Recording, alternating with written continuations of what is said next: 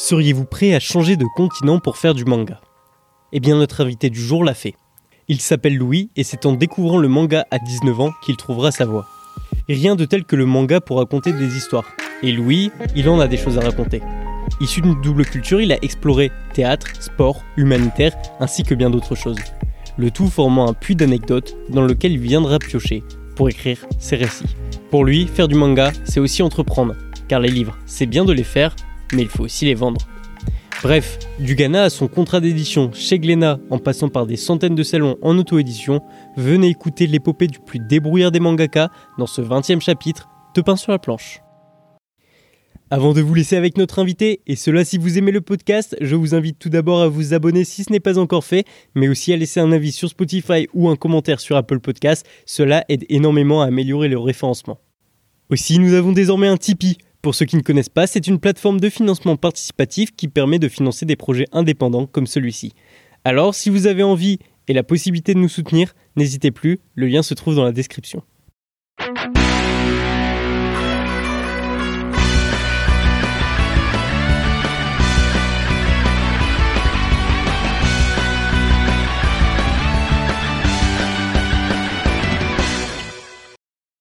Bonjour Louis.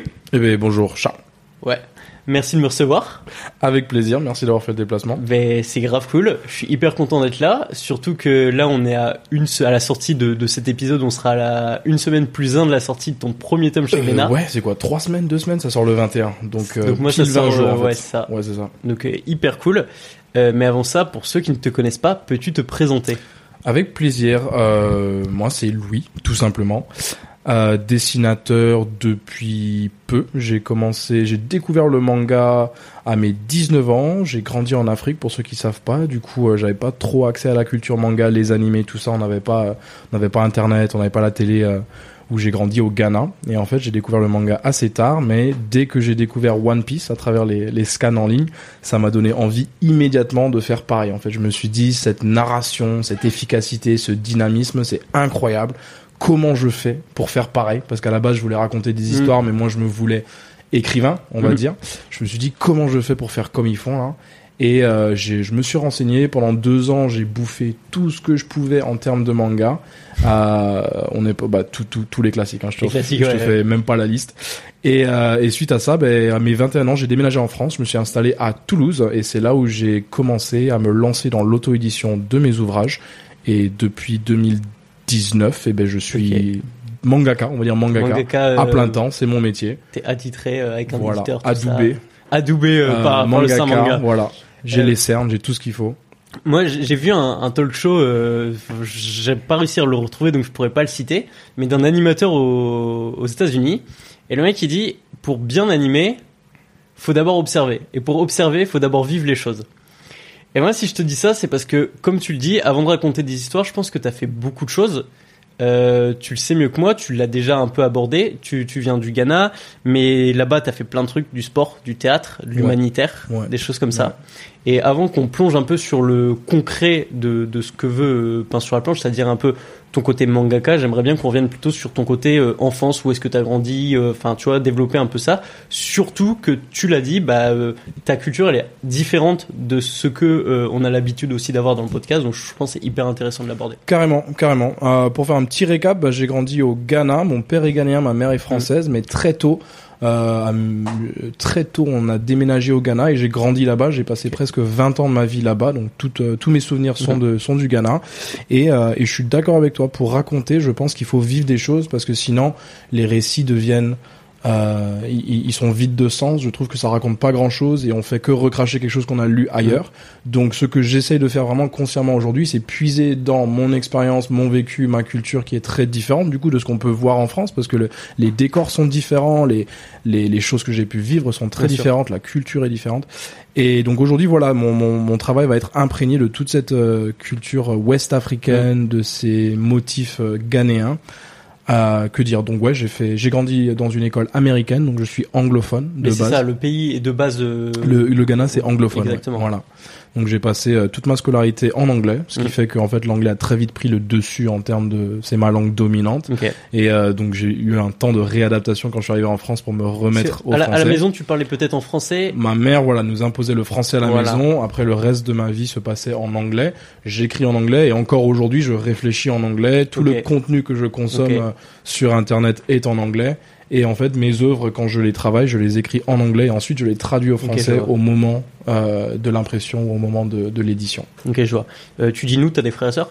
Oui, voilà. Euh, Une petite sœur et ensuite un petit frère qui sont, euh, euh, pour la plus grande partie, euh, tous restés au Ghana. En fait, je suis le seul à avoir fait le, le trajet jusqu'en. France ben, pour le manga. hein. donc j'ai un peu lâché la famille, euh, tout, tout ce que je connaissais pour, pour ce métier.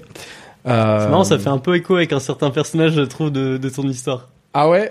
Ouais, Attends. bah, tu sais, le grand frère qui parle dans la montagne, euh, qui laisse Oui, son petit oui, frère et sa petite sœur. euh, bah voilà, tu, l'as- tu vois, forcément, on, on raconte ce qu'on connaît. Donc, euh, Ouais. euh, dans le nouveau tome, parce que là, j'en ai Dans pas encore trop tome. parlé, mais dans le nouveau tome, il va être vraiment question de.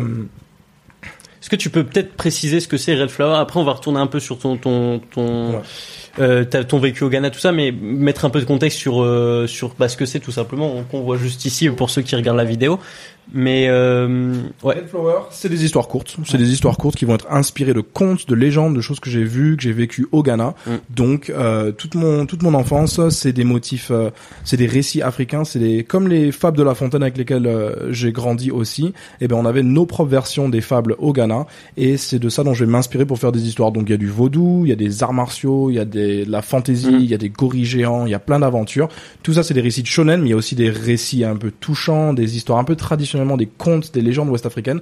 Donc c'est un méli-mélo de plein d'histoires comme ça que j'ai publié en deux tomes en 2019 et en 2021 et qui en fait ont lancé ben, la série que je fais aujourd'hui, le travail que je vais faire avec Glénat. Tout découle de là en Mm, fait. À la base, je voulais juste raconter des histoires qui m'étaient un peu personnelles euh, dans un contexte que je connaissais. Donc les décors, ça va être des baobabs, ça va être euh, la savane, la jungle, euh, tout, tout ce qu'il y a. ouais, c'est ça que tu dis. Il y a des trucs assez marrants, tu vois. Et puis tu tu dis aussi dans d'autres interviews. Euh, au Ghana, c'est beaucoup de tradition, bah, même Afrique de l'Ouest plus généralement, c'est beaucoup euh, transmission par l'oral, d'histoire par l'oral. Et c'est assez drôle parce que quand on ouvre le premier tome en auto-édition, bah, c'est pas on arrive dans l'histoire, c'est le vaudou qui arrive et qui dit je vais vous raconter une voilà, histoire, tu vois. le, le sorcier vaudou qui en fait est un personnage tiré euh, des, du folklore ouest-africain, Anansi. Anansi, C'est ouais. une araignée, c'est l'équivalent ouest-africain du renard ou le goupil. Mm. Euh, dans les contes que nous on connaît, et ben c'est un personnage fourbe, un personnage très intelligent, euh, mais qui est ni bon ni mauvais. En fait, tu, tu sens suit que son intérêt voilà, il suit son intérêt. Des fois c'est le protagoniste, des fois c'est l'antagoniste, et ça sert de leçon Mm. du coup. Et donc c'est là où en fait on va véhiculer toutes les valeurs, tous les toute la sagesse des générations d'avant à Ouais. travers les histoires. Donc c'est très oral. Moi je fais du manga donc c'est plus oral, mais en fait j'espère euh, continuer cette tradition à travers mon travail. Si tu veux. Ouais, je vois ce que tu veux dire. voilà. D'ailleurs, euh, enfin ça c'est à titre perso, mais moi dans toutes les histoires courtes qui sont dans ces deux tomes, c'est justement l'histoire de Anansi qui m'a. Qui te touche le Ouais, plus. ouais, je trouve euh, elle est vraiment bien. c'est je pense que c'était l'histoire la plus compliquée à faire parce qu'elle parle d'un sujet qui peut être assez délicat. Je mon travail vise la jeunesse. Mm. à la base après j'aime bien qu'il y ait plusieurs niveaux de lecture donc j'espère toucher tout le monde au final. Les contes c'est fait pour toucher tout le monde. Mais c'est vrai que voilà Anansi il est trahi. Anansi il est euh, comment on appelle ça? C'est un Il est- rebut malgré lui un peu, tu vois. voilà, il est rejeté par la société et donc il nourrit beaucoup de, de haine à l'intérieur de lui. Et, euh, et donc il fait des choses qui sont pas cool. Et C'est le genre de mec voilà. qui veut faire que des bonnes actions, mais ça tourne mal. C'est Voilà, paru. En fait, c'est- il veut faire bien, mais c'est vu comme mal. C'est une tragédie au final. Ouais. C'est une tragédie, donc je m'inspire un peu du théâtre grec aussi.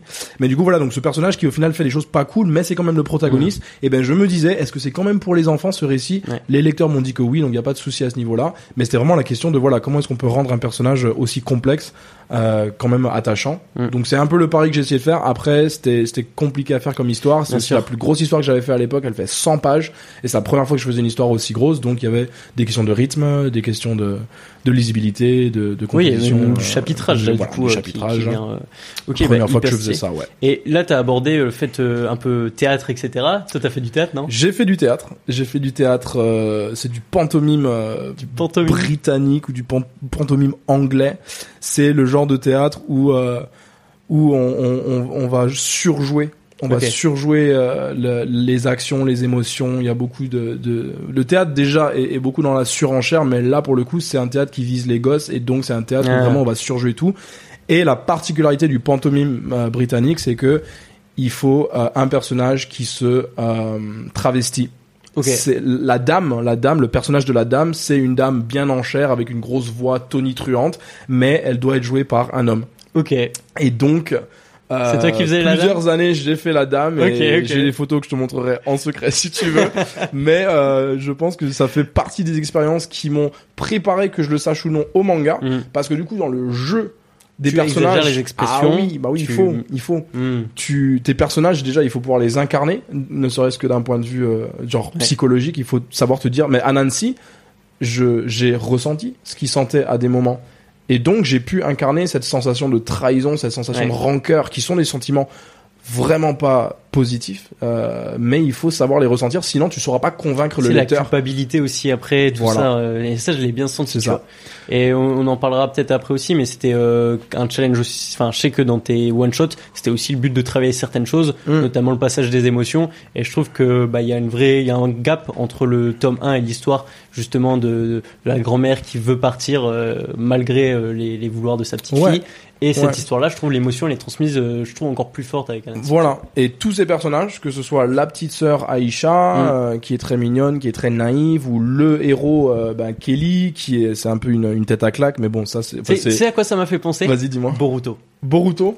Ouais, en, ouais, en vrai, ouais, Boruto parce que euh, il veut bien faire, Ouais. mais il est trop oppressé et, Et voilà. Il y a trop la pression, tu sais, du, du partenaire. Enfin, là, du coup, c'est le frère. Ouais. Mais il y a trop la pression, genre, comme dans Boruto, c'est son père, faut, faut que je fasse impressionner mon père, faut que j'impressionne mon ça, frère. euh, Et tous ces personnages-là, il faut que je puisse les incarner Mm. et il faut que je puisse savoir exactement comment ils se sentent. Et donc ça, le théâtre, ça m'a été utile pour ça.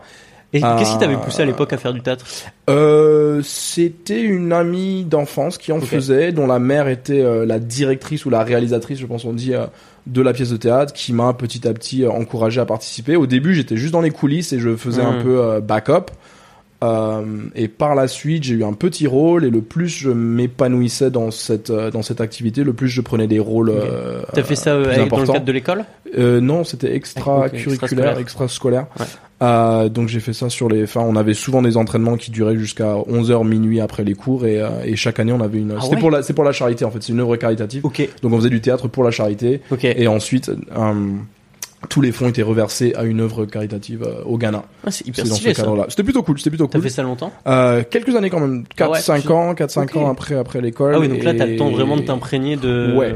Ouais, ouais, ouais. Et je pense que, ben, on en parlait, mais je pense que le théâtre, c'est ce qui m'a permis le plus vraiment de développer ce côté. On me dit souvent que je suis assez expressif, mais c'est vrai parce que je vais incarner ces expressions, je vais les surjouer. Et dans le manga, où il y a tellement de gros plans sur les visages et où l'expression du personnage et l'émotion est tellement Elle est clé, ouais, importante, c'est clé. si tes personnages, ils, Ils sont n'ont fades. pas le, ouais, ils n'ont pas le visage qui se déforme, ils n'ont pas les expressions qui vont avec, ton lecteur, il va rien ressentir. Mm. Rien ressentir. Et du coup, ouais, il y a eu cet impact-là. Et il y a un autre truc, euh, enfin, je me trompe peut-être, mais je pense que, tu sais, il y a un peu un cliché, les auteurs de manga, machin, sale, tout ça.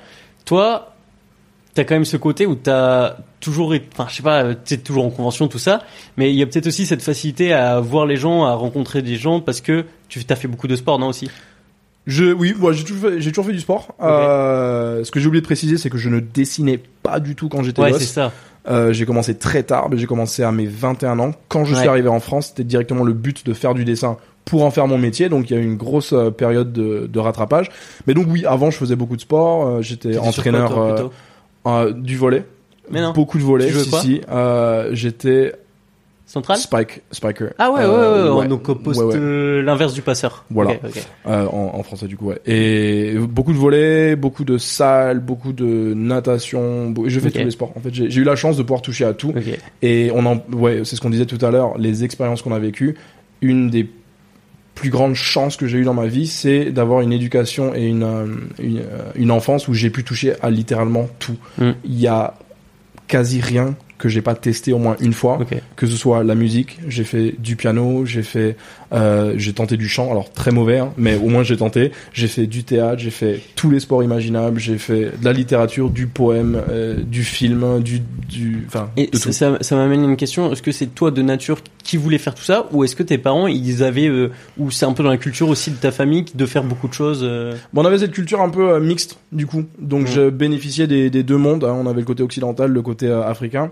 Euh, c'est mes parents euh, pour le coup qui euh, voulaient vraiment qu'on puisse toucher à tout parce que ma sœur du coup a su découvrir son talent incroyable pour le chant et le, le théâtre. Ma sœur elle chante, elle joue de plusieurs instruments euh, dont la, la kora, une harpe africaine, des trucs comme ça. Elle a beaucoup de théâtre, donc elle est beaucoup dans ce côté-là. Comédie musicale un peu? Euh, voilà, elle est dans le Mm. côté musical. Mon frère, lui, a un talent, talent incroyable pour les maths, la science, la logique. Ok. Il est aujourd'hui développeur web. Mais c'est parce que nos parents nous ont permis de toucher à tout. Donc j'ai fait de l'animation quand j'étais gosse sur Flash. Ah ouais? Ou même sur PowerPoint. J'ai fait de l'animation sur C'est PowerPoint. Tu possible ça? Sais, où- bah oui, tu changes, euh, tu sais, tu, tu, fais des petits dessins avec des carrés. Tu changes les frames, tu faisais des, tu faisais des trucs avec des milliers de frames, donc ton fichier PowerPoint il faisait je sais pas combien de gigas et ça ramait comme jamais. Mais après on appuyait sur la flèche euh, Tu pour spammais, passer les ouais, frames je- et après ça faisait une animation et c'était un truc qu'on passait beaucoup de temps à faire avec nos potes euh, euh, sur les ordinateurs de l'école. On Incroyable. faisait des animations, mais du coup voilà j'ai pu toucher à ça, au piano, à tout. Et en fait mes parents m'ont vraiment amené à toucher à tout, que ce soit les langues. Mon, Mm. mon père est, est prof de sociolinguistique, doctoré. Et euh, donc j'ai un amour des langues, j'ai un amour de l'écriture, j'ai un amour du cinéma, de la lecture. euh, J'ai fait tous les sports que je voulais. Et, et ça, au final, ça m'a permis vraiment de savoir qu'est-ce qui m'intéresse dans la vie et qu'est-ce que je voulais faire euh, plus tard. D'ailleurs, parlons cinéma. Parce qu'à Ouais. la base, je crois que t'étais plus parti pour faire du cinéma que du manga. J'étais plus parti pour faire du cinéma que du manga. Le problème, alors c'était entre le cinéma et l'écriture. Ok. J'ai grandi avec Harry Potter. Ouais. J'ai grandi avec Le Seigneur des Anneaux, Eragon, euh, toutes ces Et tu séries-là. l'as dit, toi, t'avais pas la télé, donc c'était du bouquin. Que de la lecture, Mm. que de la lecture. Et j'adorais ces mondes où en fait euh, les gens, ils- on pouvait se perdre dans un monde imaginaire et les, et les mondes les plus réussis pour moi, bah, c'était Harry Potter euh, et, et tous les grands classiques. Euh, et je voulais faire pareil, je voulais raconter des histoires pareilles. Et Mm. en fait, je cherchais, je pense que si j'ai réfléchi, j'ai toujours cherché un, un, un vecteur ou une façon de raconter des histoires. Donc ce qui m'intéresse à la base, c'est l'histoire, Mm. pas forcément la façon dont c'est raconté. Donc que je sois tombé dans le cinéma ou que je sois tombé dans l'écriture de romans ou dans le théâtre ou dans le manga au final, Mm. je pense que ce qui m'intéressait c'est C'est l'histoire. un médium. Et, euh, et à la base, donc je voulais aller vers le cinéma, mais ce qui m'a ralenti, c'est le côté t'es pas maître de T'es ton pas projet. maître et tu vois, t'as énormément de contraintes. C'est quelque chose où les finances. Disons que manga, un Ouais. mangaka, enfin un manga, tu peux le faire avec. euh, Enfin, j'abuse, mais avec 20 euros, tu vois. Tu vois, genre t'achètes du papier. Non, mais j'abuse. Ouais, ouais, Non, mais tu vois- ouais, t'abuses un peu, mais je vois le. Tu sais ce que je veux dire? Genre vois avec, ouais. le n'importe qui a le budget pour faire un manga. C'est vrai qu'en vrai, t'as un crayon, t'as du papier. Tu peux raconter tu peux des histoires. raconter un- ouais. Faire un film, notamment si tu veux faire des belles choses avec des belles images et tout, bah là c'est pas le travail, c'est vraiment la. Sauf si t'as PowerPoint et puis après. euh, Oui, Non, et tu fais des Mais ouais, le film, des- voilà, t'as ouais. tout le côté technique. Après, on a vu des très belles choses se faire euh, d'un point de vue amateur, mais ça demandait déjà d'avoir au moins la caméra, Il au faut du moins monde, le faut, tu téléphone, ramènes du monde qui voilà, vienne t'aider, tu vois. Y a... les acteurs, t'as parfaitement raison là-dessus.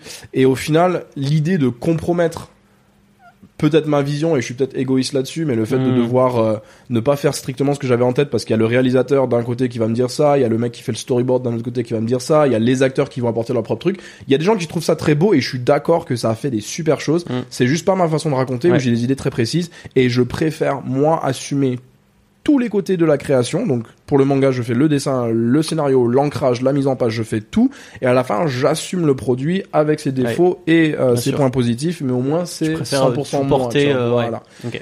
Et dans les délais aussi, parce que du coup, j'ai peut-être une façon de bosser un peu bordélique. Ou euh, de devoir s'organiser avec plein de gens et leurs emplois du temps et tout, ça rajoute en fait une charge que j'étais pas forcément. C'est pas c'est pas à ça que je veux consacrer mon énergie, on va dire. Mais ça, tu t'en es rendu compte euh, avec ton oncle, non? Mon oncle, voilà, j'avais un oncle qui bossait pour un studio d'animation euh, de, oui, de, de films euh, américains Ok. et qui me racontait un peu comment ça se passait dans les coulisses. Lui, il gérait le côté financier de la chose, mais du coup, il avait vu euh, et peut-être côtoyé aussi plein d'acteurs euh, de, de grandes productions et il me disait, bah voilà, comment ça se passe. Donc toi, peut-être fais du storyboard. Et je me et je gravitais vers le storyboard. Et t'avais quel âge là à peu près pour qu'on se rende compte? Un 17, 18. J'étais dans la phase où j'approchais de la fin de mes études. Et tu commençais à chercher Et je ce que commençais à chercher ce que je voulais, euh, faire. Voilà. Donc à mes 17 ans, j'ai passé le bac. Et c'est là où je me disais, bon, ben, je vais faire quoi de ma vie en fait euh, et, et donc je cherchais et euh, je voulais être dans la narration, je voulais Ouais. être dans les histoires en fait. Euh, parce qu'on m'a, on m'a, c'est, l'éducation de mes parents, mais ils m'ont toujours dit, peu importe ce que tu fais, ça doit être d'utilité, ça doit être au service du bien Hmm. de l'humanité. Ça a l'air grandiose, mais Ouais, ça peut être des choses très banales. Euh, peu importe ce qu'on fait, mais je pense qu'il faut chercher, voilà, il faut chercher à le faire au mieux, Ouais. et il faut chercher à ce que ce soit bénéfique pour les gens. Et donc, je me disais, j'avais la, j'avais la mauvaise idée que euh, raconter des histoires, ça pouvait peut-être être un peu égoïste. Parce que du coup, une des expériences que j'ai eues au Ghana, c'est j'ai côtoyé énormément de pauvreté extrême.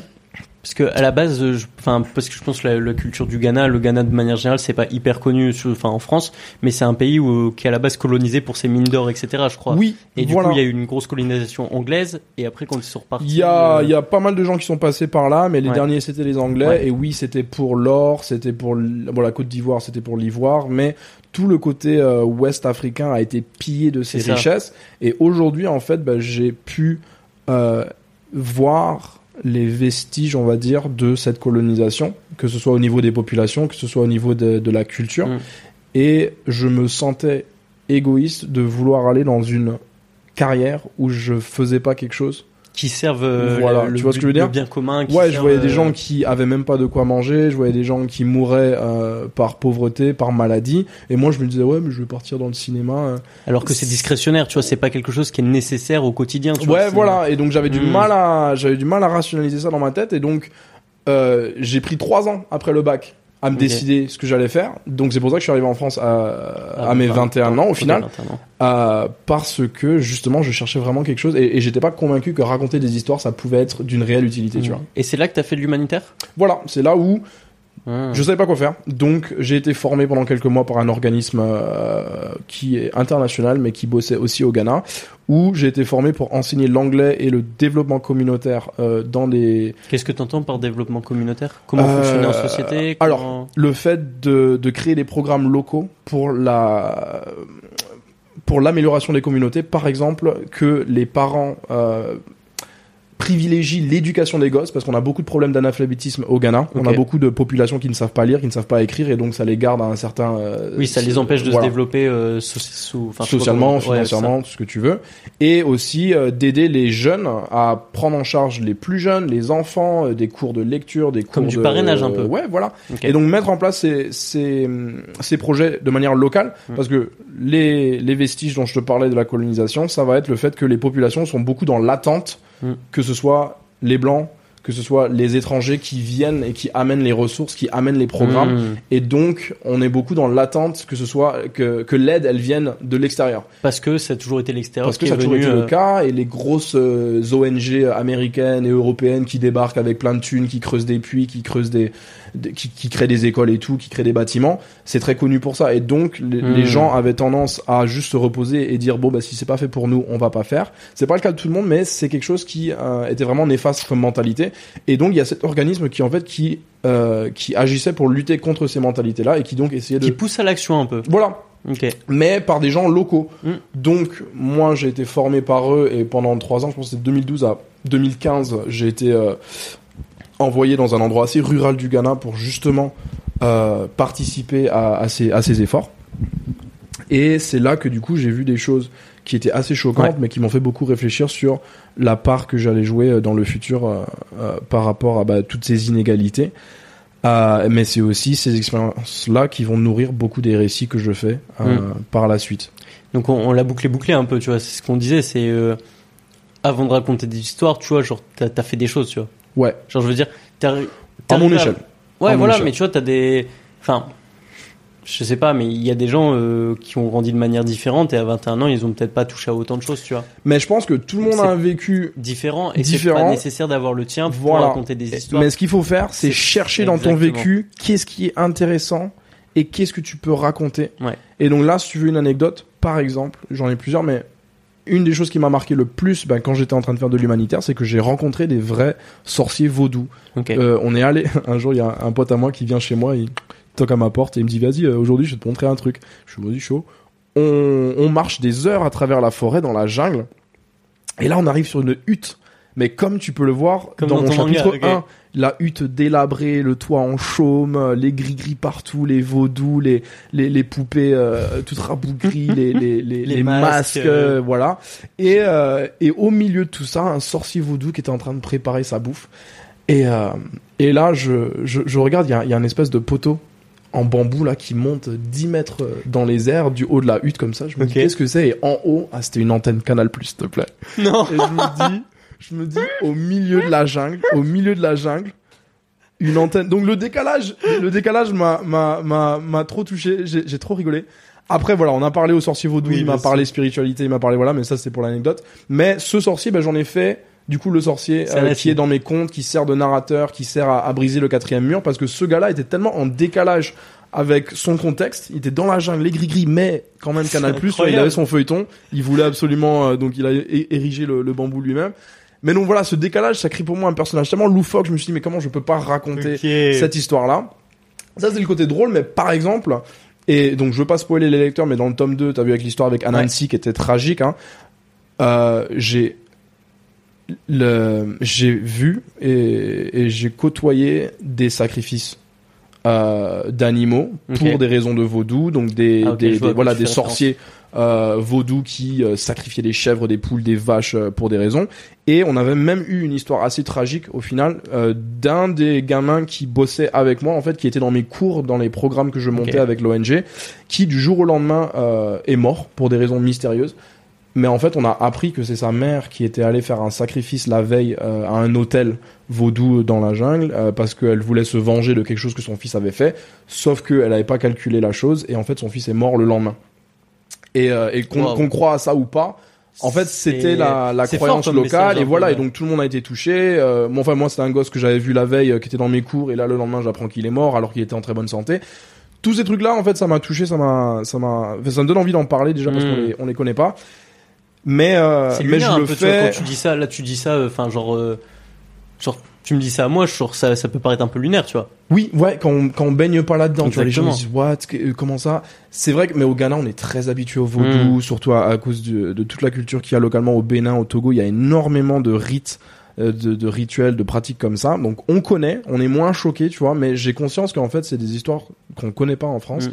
Et je le fais pas de manière documentaire, tu vois, oui, c'est pas voilà. pas pour dire, mais ma j'incorpore, euh, exactement, plus, euh, voilà. regardez d'où je, C'est ça. je viens de là, moi j'ai envie d'en je parler. m'inspire et Mm. discrètement dans toutes mes histoires tu vas retrouver en fait toutes les petites anecdotes qui euh, m'ont qui, qui, qui sont de mon vécu en fait et, et je les mets partout j'en parle pas forcément donc des fois tu vas lire un truc tu vas pas savoir que là je te parle de quelque chose que j'ai vraiment vécu Mais tu vas sentir que il y a du vécu tu vois Et- tu vas pas te dire ah c'est une histoire vraie mais tu vas te dire ah ça c'est un truc Ouais, que l'auteur il connaît vraiment dire. parce que c'est raconté de manière euh, spécifique ou précise Et, ou- et typiquement, voilà. est-ce que ce sera, sera peut-être un nom, hein, mais le le- l'art martial qui est pratiqué, le kafatali, le catafali katafali, pardon. le catafali Il y, y a une inspiration. euh, Il y a plusieurs inspirations. Donc, on a plusieurs arts martiaux en, en Afrique euh, qui sont faits à main nue, qui sont des luttes, qui sont des arts euh, où on va se battre avec des, des espèces de bandages autour des mains. Ouais. Donc ça, on va le retrouver un peu dans mes tomes. Qui s'appelle le dambe, par exemple, euh, ou alors même la, la capoeira euh, en Amérique du, du Sud. ça, c'est quelque chose dont voilà, connu, ce euh, ouais. truc très énergique euh, qui s'apparente à la très- danse, exactement, la musicalité du truc. Donc, je vais prendre tout ce qui me tout ce qui m'inspire, je vais en faire un méli-mélo. Mais katafali, c'est un mot que j'ai inventé en partie parce que kata, on connaît tous. Je ouais, voulais un truc qu'on connaisse, donc kata, les mouvements un peu le karaté, exactement. passer, voilà. etc. Et fali dans la langue locale, euh, qui est le tui, la langue euh, locale de mon père, euh, ça veut dire la paix. Et donc, je voulais dire les mouvements de la paix. Et donc Hmm. là, j'essaye de créer cette, ce côté spirituel euh, à l'art martial que vont pratiquer euh, mes personnages, dans le sens où c'est un art martial, mais c'est plus axé sur la discipline de soi. C'est une recherche spirituelle. J'adore les cultures où par la méditation, les gens vont essayer d'atteindre une Un espèce éveil, de conscience plus élevée. euh, par la maîtrise du corps, par la maîtrise de la respiration, par par la répétition de mouvements très stricts et et le régime ou le ou le jeûne, les trucs comme ça, ça j'adore. Mhm. Et donc ça, je vais le mettre dans mes dans mes histoires. Cataphalie, c'est inventé, mais après c'est basé sur des choses. euh, Ouais, je vois ce que ouais, tu veux dire. vrai, Ok, ouais. hyper cool. Et ben, tu vois, c'est c'est sympa. T'as fait t'as fait pas mal de trucs. mm, mm, Et mm, il y a une, enfin quelque chose que t'as mentionné, donc je, un peu plus en début de l'interview, mais tu découvres One Piece Ouais, hyper tard. Hyper tard. Premier manga. hyper tard. Tu sais, c'est pareil pour quelqu'un, euh, même quelqu'un qui lit pas de manga, tu Ouais. genre euh, en en, métro, en métropole française ou même en France tout simplement. Ouais. Je pense que tu vois, genre euh, One Piece, tu connais, tu vois, genre t'as entendu parler ou? Euh, oui, Et oui, oui. Bah, en fait, je, me suis rendu compte de à quel point c'était populaire quand je suis arrivé en France. Je me suis dit, ah ouais, c'est un phénomène mondial en fait. Et- Mais Toi, quand tu as découvert, c'était quoi? C'était, t'avais trouvé un truc de niche et t'étais trop content Alors, ou? mieux que ça, c'était un pote à moi qui un jour, random, me dit, tiens, lis ça, tu vas kiffer. Ok. C'était sur un site de scan en ligne Mm. qui depuis a disparu. Mais c'était les scans, donc euh, bon, on aime ou on n'aime pas. Mais euh, je me dis, mais attends, mais qu'est-ce qui se passe? Au dé- dé- Au début, je disais, mais pourquoi ça se dit dans le mauvais sens? Bon voilà, je chope le truc. Et là, je me dis, mais grosse claque, qu'est-ce qui se passe? Chaque chapitre, tu peux pas t'arrêter. À la fin de chaque chapitre, tu dis, il me faut la suite.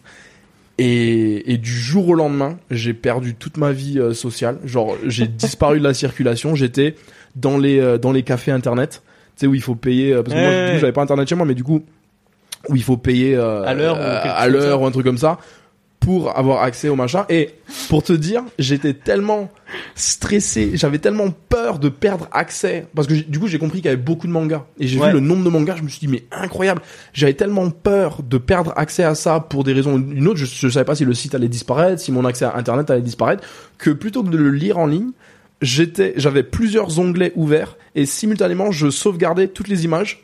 Je sauvegardais toutes les images dans des pochettes que j'organisais. Hein. Une image une par une. Pendant des heures et des heures j'ai copié et sauvegardé des centaines de milliers de pages de manga. Je te jure je te jure je pourrais retrouver la pochette et te C'est montrer. un truc de j'ai au moins c'est ouf. 200 séries de mangas 200 hein, que j'ai copié une par une image par image et que j'ai catégorisé dans Genre plein de pochettes. screenshot, screenshot, ah ouais, screenshot. ouais, ouais, screenshot, screenshot.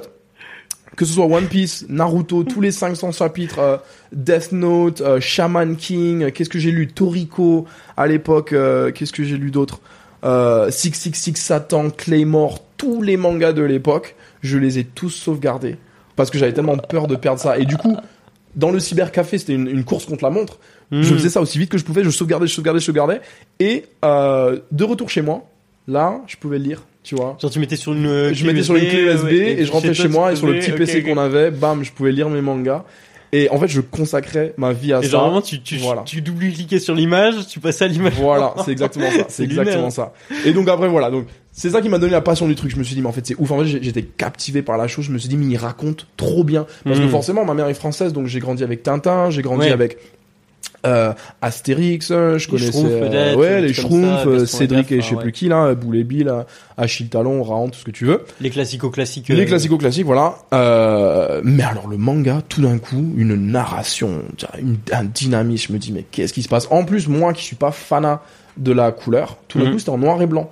Et ça simplifie la lecture pour moi. Je me dis l'image elle est plus Sobre. lisible, elle est sobre, elle est simple, mais elle Mhm. reste tellement dynamique, elle, elle, elle déborde d'émotions et de, et de mouvements. Je me dis incroyable. Donc je suis tombé là-dedans euh, et je me dis mais c'est ouf. Et puis moi qui avais déjà commencé à faire des petites des petites histoires que je voulais raconter, soit par le cinéma, soit par la BD, des trucs comme ça. Tout d'un coup, je me dis dans ma tête, je ne peux pas le faire autrement que comme ça, tu vois.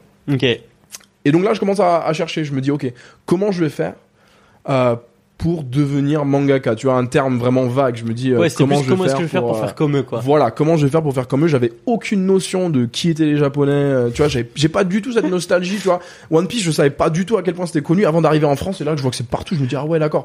Et pour te dire à quel point je connaissais pas le manga, je me rappelle, et ça, je l'ai compris 15 ans après, que j'avais déjà vu un épisode d'un animé. C'était Olive et Tom Le moment où euh, du coup je connais même pas les noms ni quoi mais euh, il y, a, il y a deux gars ils sont sur un terrain de foot et ils font un, un, un- un coup de pied et ils se tapent les, Les tibias. les tibias et ils sont bloqués l'un contre l'autre. Je sais pas si tu vois l'épisode mais il y a un épisode comme ça. Ça doit être marqué Olivier ou un voilà. truc comme ça, mais. Ouais. exactement. J'étais allé euh, dormir chez un pote. J'étais en sleepover. Je devais avoir euh, je sais pas 8 ans un truc comme ça. Et ça passait à la télé tu vois. Parce que j'étais chez mon pote. Ouais. j'avais vu ça. J'étais en mode ouais cool kiffant. Et un épisode de Ranma et demi. Ok. et plus rien pendant du coup si j'avais 8 ans le temps que j'arrive en France 13 14 ans plus tard je débarque et là je vois une image de Olivier Tom. Je me dis mais attends c'est ça que j'avais vu à l'époque. et donc c'était ma seule euh, c'était mon ma seule rencontre avec le manga avant d'arriver en France on va dire. Et, et du coup je sais plus où on en était mais je débarque en France pour Ouais, faire du manga à ce bah, moment-là en fait. on- Ouais, mais ça, ça, je crois qu'il y a une petite étape qui est, qui est sautée, c'est genre dans le sens où là tu te dis, ouais, je veux faire du manga, Mm. tu fais tes recherches, et, et pourquoi tu te dis, je dois aller en France? Ah oui, bonne question. Hum, parce que l'école internationale où on était, euh, il y avait environ soix- 600, 600 élèves pour 60 nationalités. Donc en gros, 10, 10 Énorme- personnes de voilà, même nationalité. Quasi. Bon, il y euh, avait des nationalités plus présentes que d'autres, mais en gros, on avait un peu tout le monde de partout. Donc j'ai Ouais. grandi avec des gens de toutes les cultures. Euh, j'ai croisé des gens de tous les pays. Et donc tout le monde après était voué à partir et faire leurs études partout. Ouais. Donc en fait, il y avait cette notion de moi aussi, il faut que je parte. Hmm. C'est une méconception, on va dire. Parce que ton en- entourage était aussi en mode, euh, bah euh, peut-être que eux aussi s'étaient amenés à partir. Ouais. Et comme tu vois les gens partir, tu dis, bah c'est simple. Voilà, Mm. voilà, je me disais, il faut partir pour faire Ouais, quelque chose. ça. Bon, c'était pas forcément la bonne idée parce qu'en en vrai, on peut faire beaucoup de choses euh, au Ghana. Mais le fait est que euh, en Afrique en général et au Ghana surtout, il n'y a pas de marché du manga, ça n'existe pas. Mm. Au Togo et au- en Côte d'Ivoire, tu peux trouver plus une culture de la BD parce qu'il y a eu la colonisation française Ouais. qui donc a amené cette, euh, je pense, cette notion de euh, lire la, la lecture, les images, voilà. Il y a Euh, pas de donc, comics il y a ou des quoi au BD. Ghana, euh? Non, Même pas. non, ça- peut-être aujourd'hui il y en a un petit peu plus, mais genre à l'époque rien Ouais, du c'est tout. ça. On avait des librairies, mais euh, c'était des bouquins. Et, et Oui, voilà, c'était tu les vois. Harry Potter, les. les... Et même pas, ça Même c'était pas. parce que j'étais dans une école américaine Ouais, qu'on c'est avait ça. accès à tout ça, parce que je, je, je pense pas que c'était très répandu. Tu vois, c'était Ouais. c'était pas dans les mœurs. euh, et, et comme je te dis, les gens lisaient pas beaucoup. Puis c'est pas la euh, la- Je pense que dans, quand t'es dans un pays qui est euh, plus pauvre, Oui. euh, c'est pas la priorité la culture. Oui, voilà. enfin la ça. culture étrangère surtout. Donc j'ai été vraiment chanceux moi d'avoir accès Mm. à toute cette littérature, à toute cette, euh, toute cette, euh, tous ces livres, hein, toute Ouais. cette culture. Et euh, donc voilà, pas de manga au Ghana. Je comprends bien que si je, de toute façon, si je veux faire euh, du de mon métier le dessin, il faut que je parte. Parce que j'ai regardé l'architecture vite fait, tu vois, je cherchais vraiment ce côté utile, tu vois, dont je te parlais tout à l'heure. ouais, Et je suis passé par l'architecture, mais trop de maths, je comprenais rien. c'est- Je sentais que c'était pas mon truc, tu vois. euh, je me suis dit le storyboard. J'ai cherché à aller en Amérique, tu vois. J'ai cherché, j'ai postulé à des écoles, euh, mais c'est très cher l'éducation en Amérique. C'était des, c'est réel. c'était des dizaines de milliers de dollars pour Le une année. semestre, ouais. Une ouais, année, voilà. ça, ça. Euh, j'ai été accepté dans une école qui m'a qui m'a donné une bourse. Qui, ils ont dit ouais, on te paye 20 000 l'année, on prend en charge, mais ça restait quand même 16 000 l'année à, ouais, à et puis après t'as les logements. J'avais pas ça, la- les enfin, logements, le déplacement. euh, je connais personne en Amérique. Je sentais que ça allait pas être le truc. Ouais. Je regarde où d'autres est-ce qu'on peut faire du manga. Je vois que euh, en France ça se développe. Vrai marché. euh, Voilà, ouais. voilà. Je, Parce qu'on est je- en- on- pour donner un 2014-2015 à peu près là? Oui. tu regardes. Oui, oui, ouais, je 2014, regardais de 2000. En fait, j'ai passé le bac en 2012, donc je regardais à partir de 2012. Ok. Et c'est quand j'ai pas trouvé, c'est quand j'ai pas trouvé que je suis parti faire mon truc, euh, mon service humanitaire, on va dire, voilà. Et en revenant de mon service, ou en tout cas j'ai trouvé pendant que j'étais en train de faire mon service, euh, qui s'est assez mal fini, euh, je peux t'en parler si tu veux, mais c'est là où je me suis dit bon, il faut que j'aille vivre ma vie, parce qu'au final, tu vois, je te disais, on, on voulait créer des, des démarches communautaires, Hmm. mais moi, du fait de mon métissage, les gens locaux ne m'acceptaient pas comme un Un Ghanéen. gagnant. On me voyait en tant que blanc parce que là-bas le métissage il est pas très connu. Hmm. Donc ils me voyaient arriver, ils se disaient ça c'est un blanc, donc il faut qu'il nous donne des thunes. Moi j'avais pas de thunes et donc j'étais rejeté par euh, beaucoup de gens. J'étais, euh, il y, a, il y a des prêtres dans le village qui se sont retournés contre moi, qui ont dit que moi je prenais les gosses pour aller faire des rituels sataniques, euh, des, des sacrifices de sang. Mais le débat et t'as pas idée tu vois. Donc le village s'est retourné contre moi, on m'a entre guillemets chassé du truc. Et euh, C'est vraiment le. non, non, mais, non, mais je t'explique des trucs. Et, et là, je me dis, bon, en fait, je vais aller vivre ma vie, tu vois. Ouais. Je vais aller vivre ma vie. À un moment, il faut que je fasse un truc pour moi. Ça ans me que poser j'étais là-bas. euh, Voilà. Je, je regarde le Japon. Je dis inaccessible parce que de toute façon, il parle pas. euh, Il parle pas anglais, tu parles pas il parle japonais, anglais, je parle pas japonais, c'est mort. En plus, je connais personne. nanana. Et là, je regarde la France. Ma mère est française. J'ai des cousins à Toulouse. Ça me fait un pied à terre. Euh, je me dis bah nickel. Euh, on parti. dirait le, on dirait le destin. Et puis euh, pile à ce moment-là, j'avais vu qu'il y avait des écoles qui s'ouvraient en France, dont une à Toulouse Ouais. et une à Angoulême. En fait, il y a plusieurs écoles de manga qui sont ouvertes à cette époque-là. Donc je me disais en fait, il y a plein de trucs qui font que euh, c'est le moment. Faut y aller. Et donc j'ai déménagé en France en 2015 et je suis arrivé à Toulouse directement. Et là, là, ça se passe comment? T'avais un petit. Le fait d'avoir fait de l'humanitaire, t'avais eu. Je sais pas si t'avais même une rémunération, une contrepartie ou quoi que ce soit que t'avais pu mettre de côté ou. Alors le, le SMIC, le SMIC au Ghana, Ouais. devine. Je sais pas. Le mois. Je... Le mois. Le je sais mois. pas. euh, Ah, j'ai peur de dire des trucs de. Je sais pas. Allez, on va tenter un 260. 25 euros. Donc, j'ai bossé. j'ai, voilà. Ouais.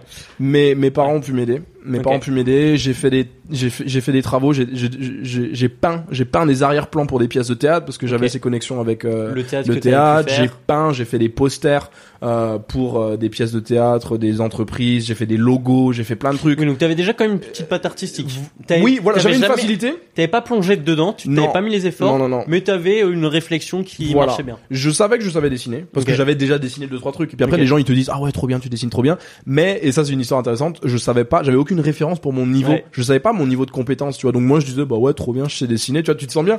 Es le seul qui dessine. C'est ça, c'est ce que tu disais dans une autre interview. Au Canada, on dessine pas. Non, on dessine pas. de- C'est euh, beaucoup de masques, c'est Ouais. beaucoup de d'artisanat, c'est beaucoup de tissus, c'est beau, voilà. Le dessin c'est pas un truc. Il y a des peintres de rue, il y a des peintres qui font ça, mais c'est pas vu. Moi un jour mon oncle il m'a dit euh, tu veux faire quoi plus tard?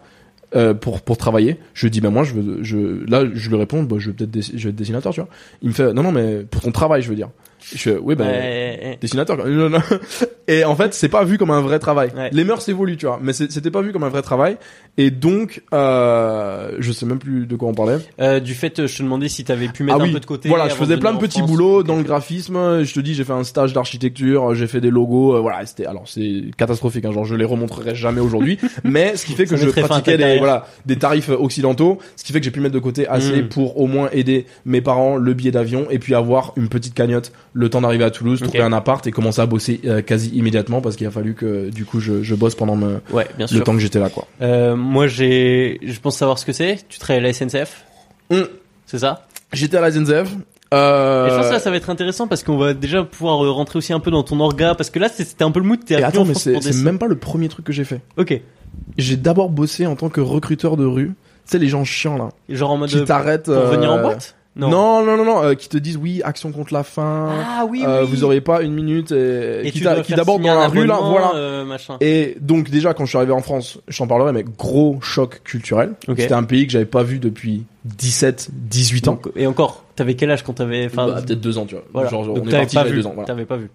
Euh, donc je, dé- je débarque dans ce pays et là, euh, tout d'un coup, il faut aller vers l'autre, il faut s'ouvrir aux gens, il faut les, faut les côtoyer, il faut parler. Et bon, je suis assez avenant, mais euh, ça a été hyper formateur le fait d'aborder les gens dans la rue. Tu dois aborder 300, 400, 500, 600 personnes dans la, dans la journée. Tu te prends 599 refus. Enfin, en vrai. Exactement. Et donc ça, ça a été terrifiant. formateur. Au niveau de la tchatch, au niveau de- du fait de parler français, parce que j'étais assez rouillé au final, tu vois. D'ailleurs, ça, ça pourra peut-être me faire aller sur une anecdote euh, plus tard. Vas-y. Non, Ok. non, non, on ira Ok, plus oui, tard, vas-y, vas-y. vas-y. Et, euh, et donc voilà, je bosse là-dedans. J'ai j'ai fait quelques mois avec les recruteurs, mais en fait c'était un- c'était très physique aussi, c'était Ouais. fatigant. Et euh, Puis t'es dehors toute la journée. tu vois. Voilà, et j'avais mon manga enfin, à ouais. faire à côté. J'étais en mode bon, ça va pas le faire. Du coup là, je cherche un taf euh, annexe, euh, Saisonnier. à côté, saisonnier, voilà. Et je découvre euh, par le biais de de, de l'école où j'étais à l'époque. Euh, le taf à la SNCF Ouais. et pendant six ans euh, j'ai quand même bossé on and off à la SNCF et ce qui m'a permis de financer beaucoup de choses mes parents m'ont aidé journées. Et... voilà, ok. grosse journée, donc ça faisait 8, 10 heures de taf à la SNCF et encore 5, 6, 7 heures de taf le soir chez moi Mm. euh, sur mon manga, à bosser. Parce que là, là, là, tu dis euh, à bosser sur le manga, mais ça veut dire que t'es arrivé en France et direct tu t'es mis sur le manga? Non, je suis passé par l'école à Toulouse. Ouais, ok. J'ai tenté une école de manga, euh, j'ai fait euh, peut-être deux ans là-bas avant de me décider qu'en fait j'ai pas le profil scolaire. si voilà. tu veux. Mais je veux dire, du du coup, c'est là par là que t'as appris le dessin parce que comme tu disais, t'avais jamais trop dessiné. Eh ben, pas forcément par l'école, le mais je veux dire par cette période-là. Oui, voilà. Donc ça, c'est la période où en fait j'étais en, je voulais m'améliorer parce que je débarque en France, comme Ouais. je t'ai dit, et là, donc tout d'un coup j'ai accès à plein d'internet, plein de trucs et tout. J'ai accès à tous les. Français et je tombe sur le taf des autres. Et là, tu euh, vois les dessins de Senshi et tu fais. ah, Ouais, voilà, voilà, c'est ça. Bon, c'est pas Senshiro à l'époque, je l'ai découvert plus tard, mais je vois des gars, je me dis, ouh. Et en fait, là, tu prends conscience de à quel point tu sais pas dessiner, tu vois. Et eux qui passaient, bah, tu vois, tous les gens que je connais, ils disent, ouais, je dessinais depuis que j'étais tout petit, donc ils avaient quasi Exactement. 20 ans d'avance sur moi, ils faisaient que ça, moi. Le dessin, rien à carrer. Je débarque et moi, je me dis, ouais, je vais être dessinateur. Je regarde ce qui se fait, je fais, aïe, tu vois. C'est ça être Grosse, dessinateur. euh, en fait, tu, tu prends un coup à l'ego, tu te Ouais. dis est-ce que ça va être possible et tout. Là, je me dis, y a pas moyen pendant trois ans, faut que je Bah, charbonne. c'est ça, parce que c'est pas en mode, tiens, je vais être dessinateur et tu prends aucun engagement. Toi, c'est, je veux être dessinateur, je change de pays, tu vois, Mm. je me mets dans un, tu sors, enfin, tu prends des risques. tu vois. Ouais, oui, bah voilà. Après, il faut se donner les moyens. Tu vois, ça c'est Ouais. aussi un truc qu'on m'a appris, c'est que euh, mon père, il m'a toujours dit genre, euh, suis ton cœur, mais, emmène ton cerveau, tu vois. Donc, le seul truc qu'il m'a demandé, tu sais, il y a des parents qui auraient pu refuser que leur fils il parte à l'autre bout du monde en mode ouais, je veux devenir dessinateur. ouais. Surtout qu'au Ghana, euh, c'est pas une culture, quoi. Voilà. le- Ouais, mais, je te dis, mes, mes parents, ils avaient la culture Ouais, mixte, donc Ouais. ils- euh, mon père était venu en France, lui, c'est même là où il a rencontré ma mère, en tu France, vois. tu vois, c'est, je pense, que c'est tout le monde fait pas passer à ses parents le fait de voilà, dessinateur. voilà. Déjà en France, je rencontre des gens qui disent ouais, ma- tu sais, j'ai rencontré euh, en convention, j'ai rencontré des parents qui disaient euh, ah, ils étaient à Pau Mhm. et je leur parlais de, de l'école euh, à Toulouse et c'était deux trois heures de train. Ah non, c'est trop loin, on peut pas laisser notre fille euh, partir à l'autre bout de la Ouais, planète comme ça. Je faisais les gars, si vous saviez, tu vois. Donc déjà mes parents, ils, ils ont été méga cool et Ouais. ça c'est un truc dont je, pour lequel je serai éternellement reconnaissant, c'est le fait que j'ai toujours été soutenu à ce niveau-là. Donc euh, oui, vas-y, non mais t'as t'as un, t'as un business plan. Ils m'ont dit t'as un business plan. Comment tu vas faire? Ils m'ont dit comment tu vas faire? Je fais bah voilà, je vais faire ça, ça, ça. Euh, ça va me prendre tant de temps. Euh, nanani, nanana. je leur ai fait le business plan. Ils m'ont dit bah chaud, vas-y, on va t'aider, tu vois. Et donc ils ont en quelque sorte investi dans mon entreprise, si tu veux. Et le fait que j'arrive en France, c'est qu'aujourd'hui, c'est eux qui m'ont permis de me lancer, forcément. euh, c'est Parce ce qu'il y avait aussi un petit veulent, euh, soutien financier. Voilà, que- les premiers mois, quand Mhm. j'étais ici, ben, j'allais pas trouver un taf immédiatement, donc c'est eux qui ont financé le loyer, mais après, du coup, c'est moi qui ai payé le reste, donc il fallait que je trouve ce taf euh, saisonnier, ce taf à la SNCF. Et, euh, et voilà, donc pendant trois ans, 2015 à 2018, là, je me dis, charbonne au dessin, tout, ouais. il faut que tu t'améliores, en fait. Donc, je commence vraiment à dessiner en 2015. Ok. Donc à 20 ans, 21 ans. c'est ça 21 ans à peu près, ouais.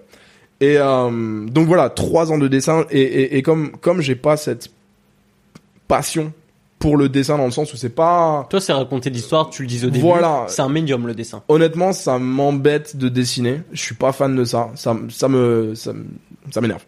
J'aime pas dessiner. Ce que j'aime c'est l'histoire. Hmm. Donc je pouvais pas juste m'asseoir et dessiner des des personnages, Des faire de l'anatomie. euh, Ah, pas le temps.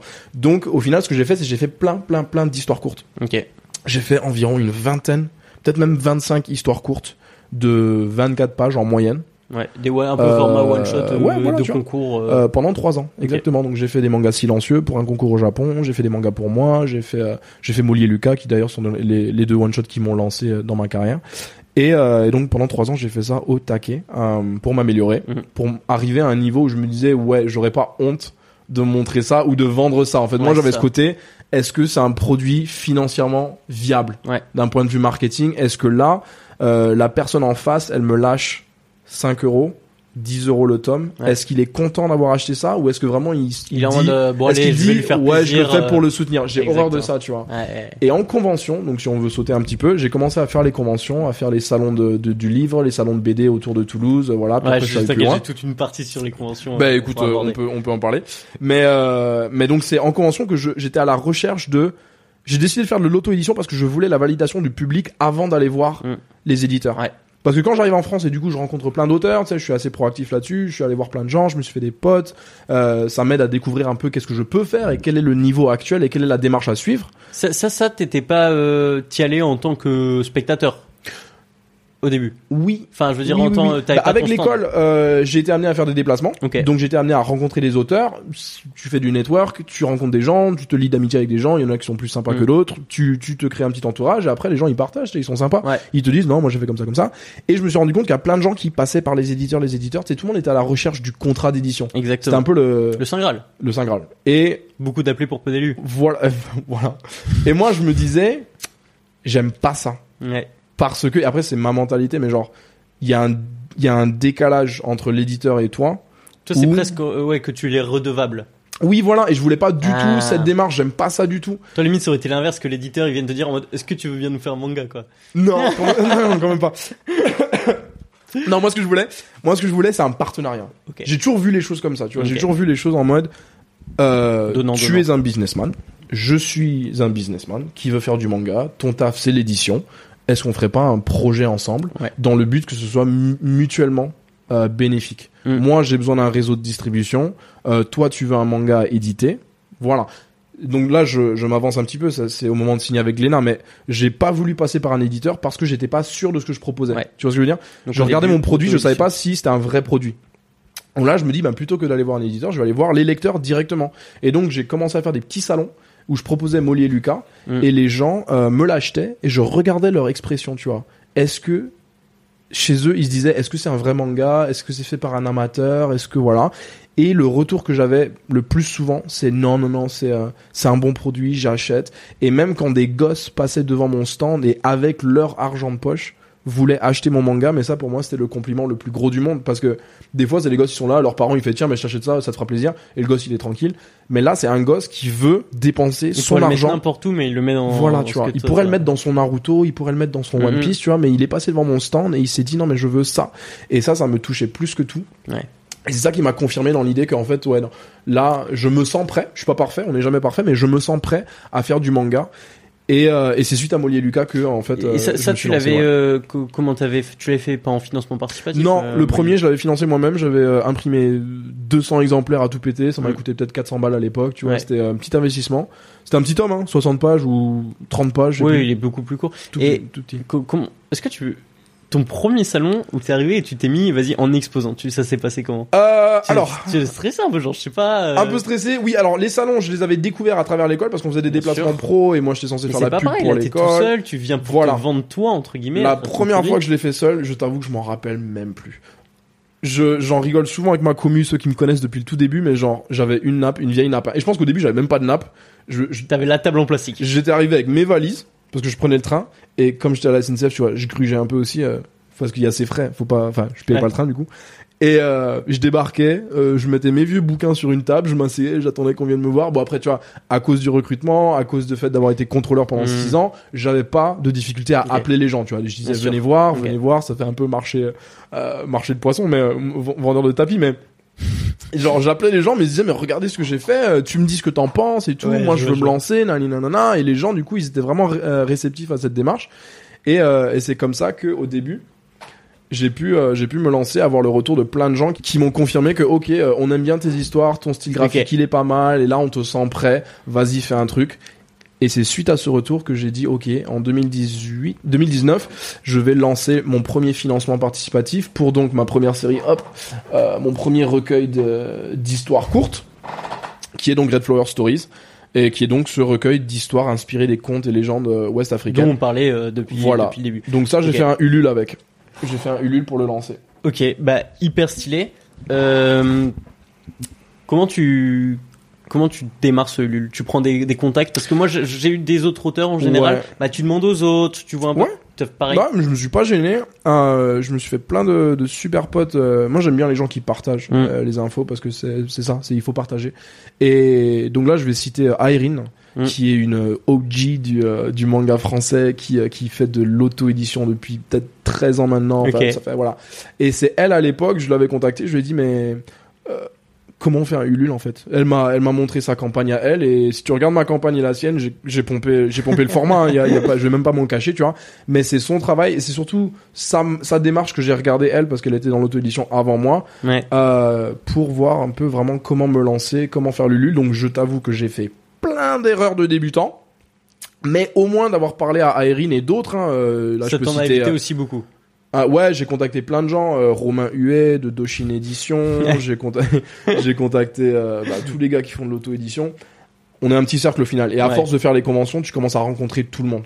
Tu- C'est Ouais, un petit ça. cercle. On se retrouve quasi tous les week-ends hein, euh, en déplacement. C'est les mêmes gars, donc tu les vois chaque week-end. Tu dis salut, ça va euh, depuis la semaine Bah, dernière. ça, euh, tu, tu sais sur quoi je vais aller là du coup. Oui, oui, oui, je sais sur quoi tu veux aller. Ouais. Et euh, tu veux que je raconte du coup, du Tu, coup, le... tu- tu veux que je la raconte comment il l'a dit ou tu veux raconter avec tes mots? Euh, bah vas-y, vas-y voir ce qu'il t'a dit, Romain. Ok. Euh, j'ai- du coup j'ai demandé à Romain, c'est comment un peu, tu vois, votre première rencontre Comment j'ai rencontré Romain ouais. Exactement. Euh, c'est à l'époque où justement toi tu cherchais à faire financer ton Ulule, ou Ouais, que Ulule était ouais, créé. ouais, ouais. Et il m'a dit, moi j'étais en train de faire mes dédicaces comme d'habitude, tu vois, j'étais sur mon stand. Et là il y a un mec, parce qu'il faut le dire, tu vois, genre t'es t'es musclé, machin, tu vois, t'es imposant. T'es arrivé sur son stand et tu lui as dit, ouais ça va et tout, euh, je fais un lul. euh, tu, si- enfin, moi aussi je dessine, tu peux aller, euh, tu peux aller voir ce que je fais si tu veux. Moi j'aime beaucoup ce que tu fais. Bam. Allez salut. Voilà, je l'ai mis mon flyer sur la table, bam, tu vois la mif?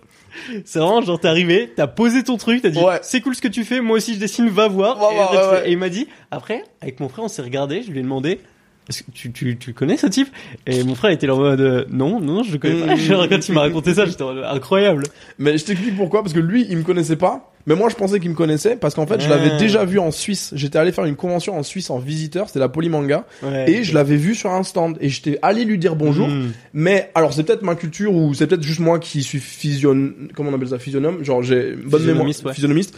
Mais moi, je me rappelais de lui. Et du coup, normalement, il se rappelait de moi, tu vois. Parce que, après, il, il avait dû croiser tellement de lecteurs ce jour-là que, 300 personnes, voilà, tu vois. Pas mais Mais dans ma tête, on s'était déjà croisés. Donc Mm. quand je l'ai vu à la Japan Expo, parce que c'était à la Japan Expo que je croise, je lui dis bah vas-y, euh, chaud, euh, tu te rappelles pas de moi, Oui, bam, euh, Expo, je me lance, tu monde, vois. tu vois. Voilà, c'est ça. Et je lui dis bah euh, on s'était vu, tu m'avais donné des conseils, euh, bam, regarde, je me lance, bam, et à plus.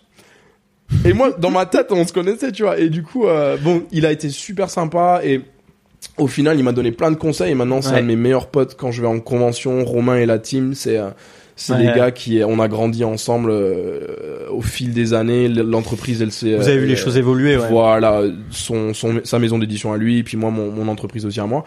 Et euh, c'est grâce à des gars comme ça et à Erin, en fait, qu'au début, j'ai pu éviter certaines euh, erreurs clair. de débutant.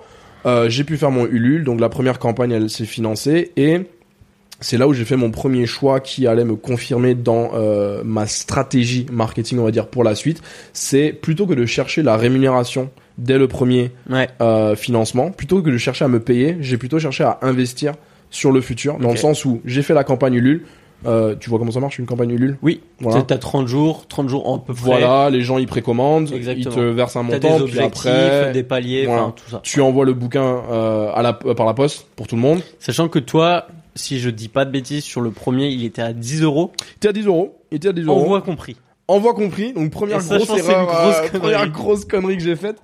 Et, euh, et du coup voilà, donc je fais mon financement et euh, on- donc il y a 300 personnes qui me le commandent. Et j'aime bien dire Ouais. que c'était un manga financé SNCF parce que je te garantis que 60% des gens sur le Ulule, C'était des de contrôleurs, c'était des potes de la SNCF, c'était ma famille, on avait fait tourner le mot, donc vraiment c'était sponsorisé sûr, SNCF. t'allais voir les gens en mode, euh, ouais, ah, t'as pas ton billet je T'as pas ton billet ouais, je tractais dans le train. Non, je faisais pas ça, mais je tractais dans le train, genre en secret, je, je lâchais mes petites cartes de visite et tout. ça.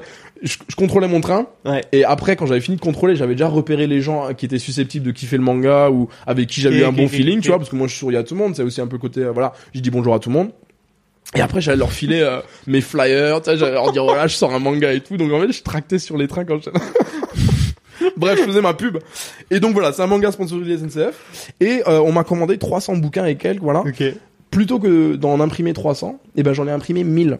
Mm. Et donc je me suis pas versé de salaire sur ce premier euh, sur ce premier de campagne. Alors, qui a, campagne qui a atteint, donc, objectif de 2000 de base et qui a quand même atteint les 5000 et 6000, 6000, 6000. 6000, 6000. On, ouais voilà, donc 2000 de base pour l'impression, mais encore heureusement qu'on a fait 6000 parce que j'avais tellement mal calculé la chose que si on avait juste fait 2000, genre ça, ça aurait été catastrophique. Ouais, genre, t'aurais été même perdant presque. Ouf, ouais. Et euh, et donc voilà, avec ces 6000 euros, ben j'ai imprimé 1000 bouquins. Du coup, j'ai envoyé 300 bouquins aux gens qui m'avaient soutenu. Mm. Et avec les 700 bouquins qui me restaient, et ben j'ai commencé à faire les salons euh, Mm. et là à les revendre. Et donc là, t'as une rentrée d'argent que tu peux réinvestir dans des bouquins, que tu peux revendre. Et en parallèle du fait que j'avais ce salaire à la SNCF, Ouais. euh, de mon taf, et ben je faisais autant de salons que je pouvais. Donc je bossais le soir. Euh, j'étais à la SNCF et le week-end je partais dès que je pouvais en déplacement. Alors, la. SNCF, tu faisais ça la semaine?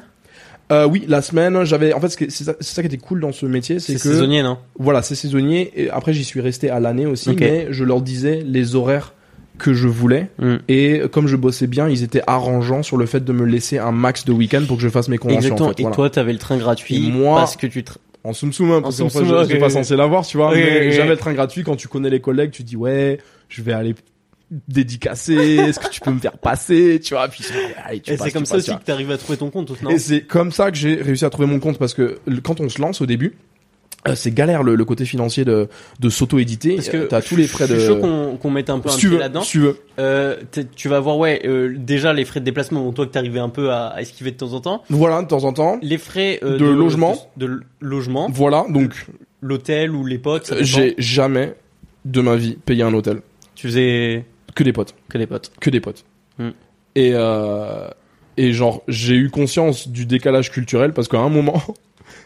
Et au final, je suis content de l'avoir fait. À un moment, j'arrivais à Bordeaux, j'avais pas prévu de logement ni quoi, Ouais. et euh, je me suis pris à l'arrache à la dernière minute comme comme par hasard. Et là, il y a un lecteur qui m'envoie un message sur Insta, il me dit, euh, Eh, euh, t'es à Bordeaux ce week-end? Il voulait me voir à Animasia, je pense. Et je lui dis oui.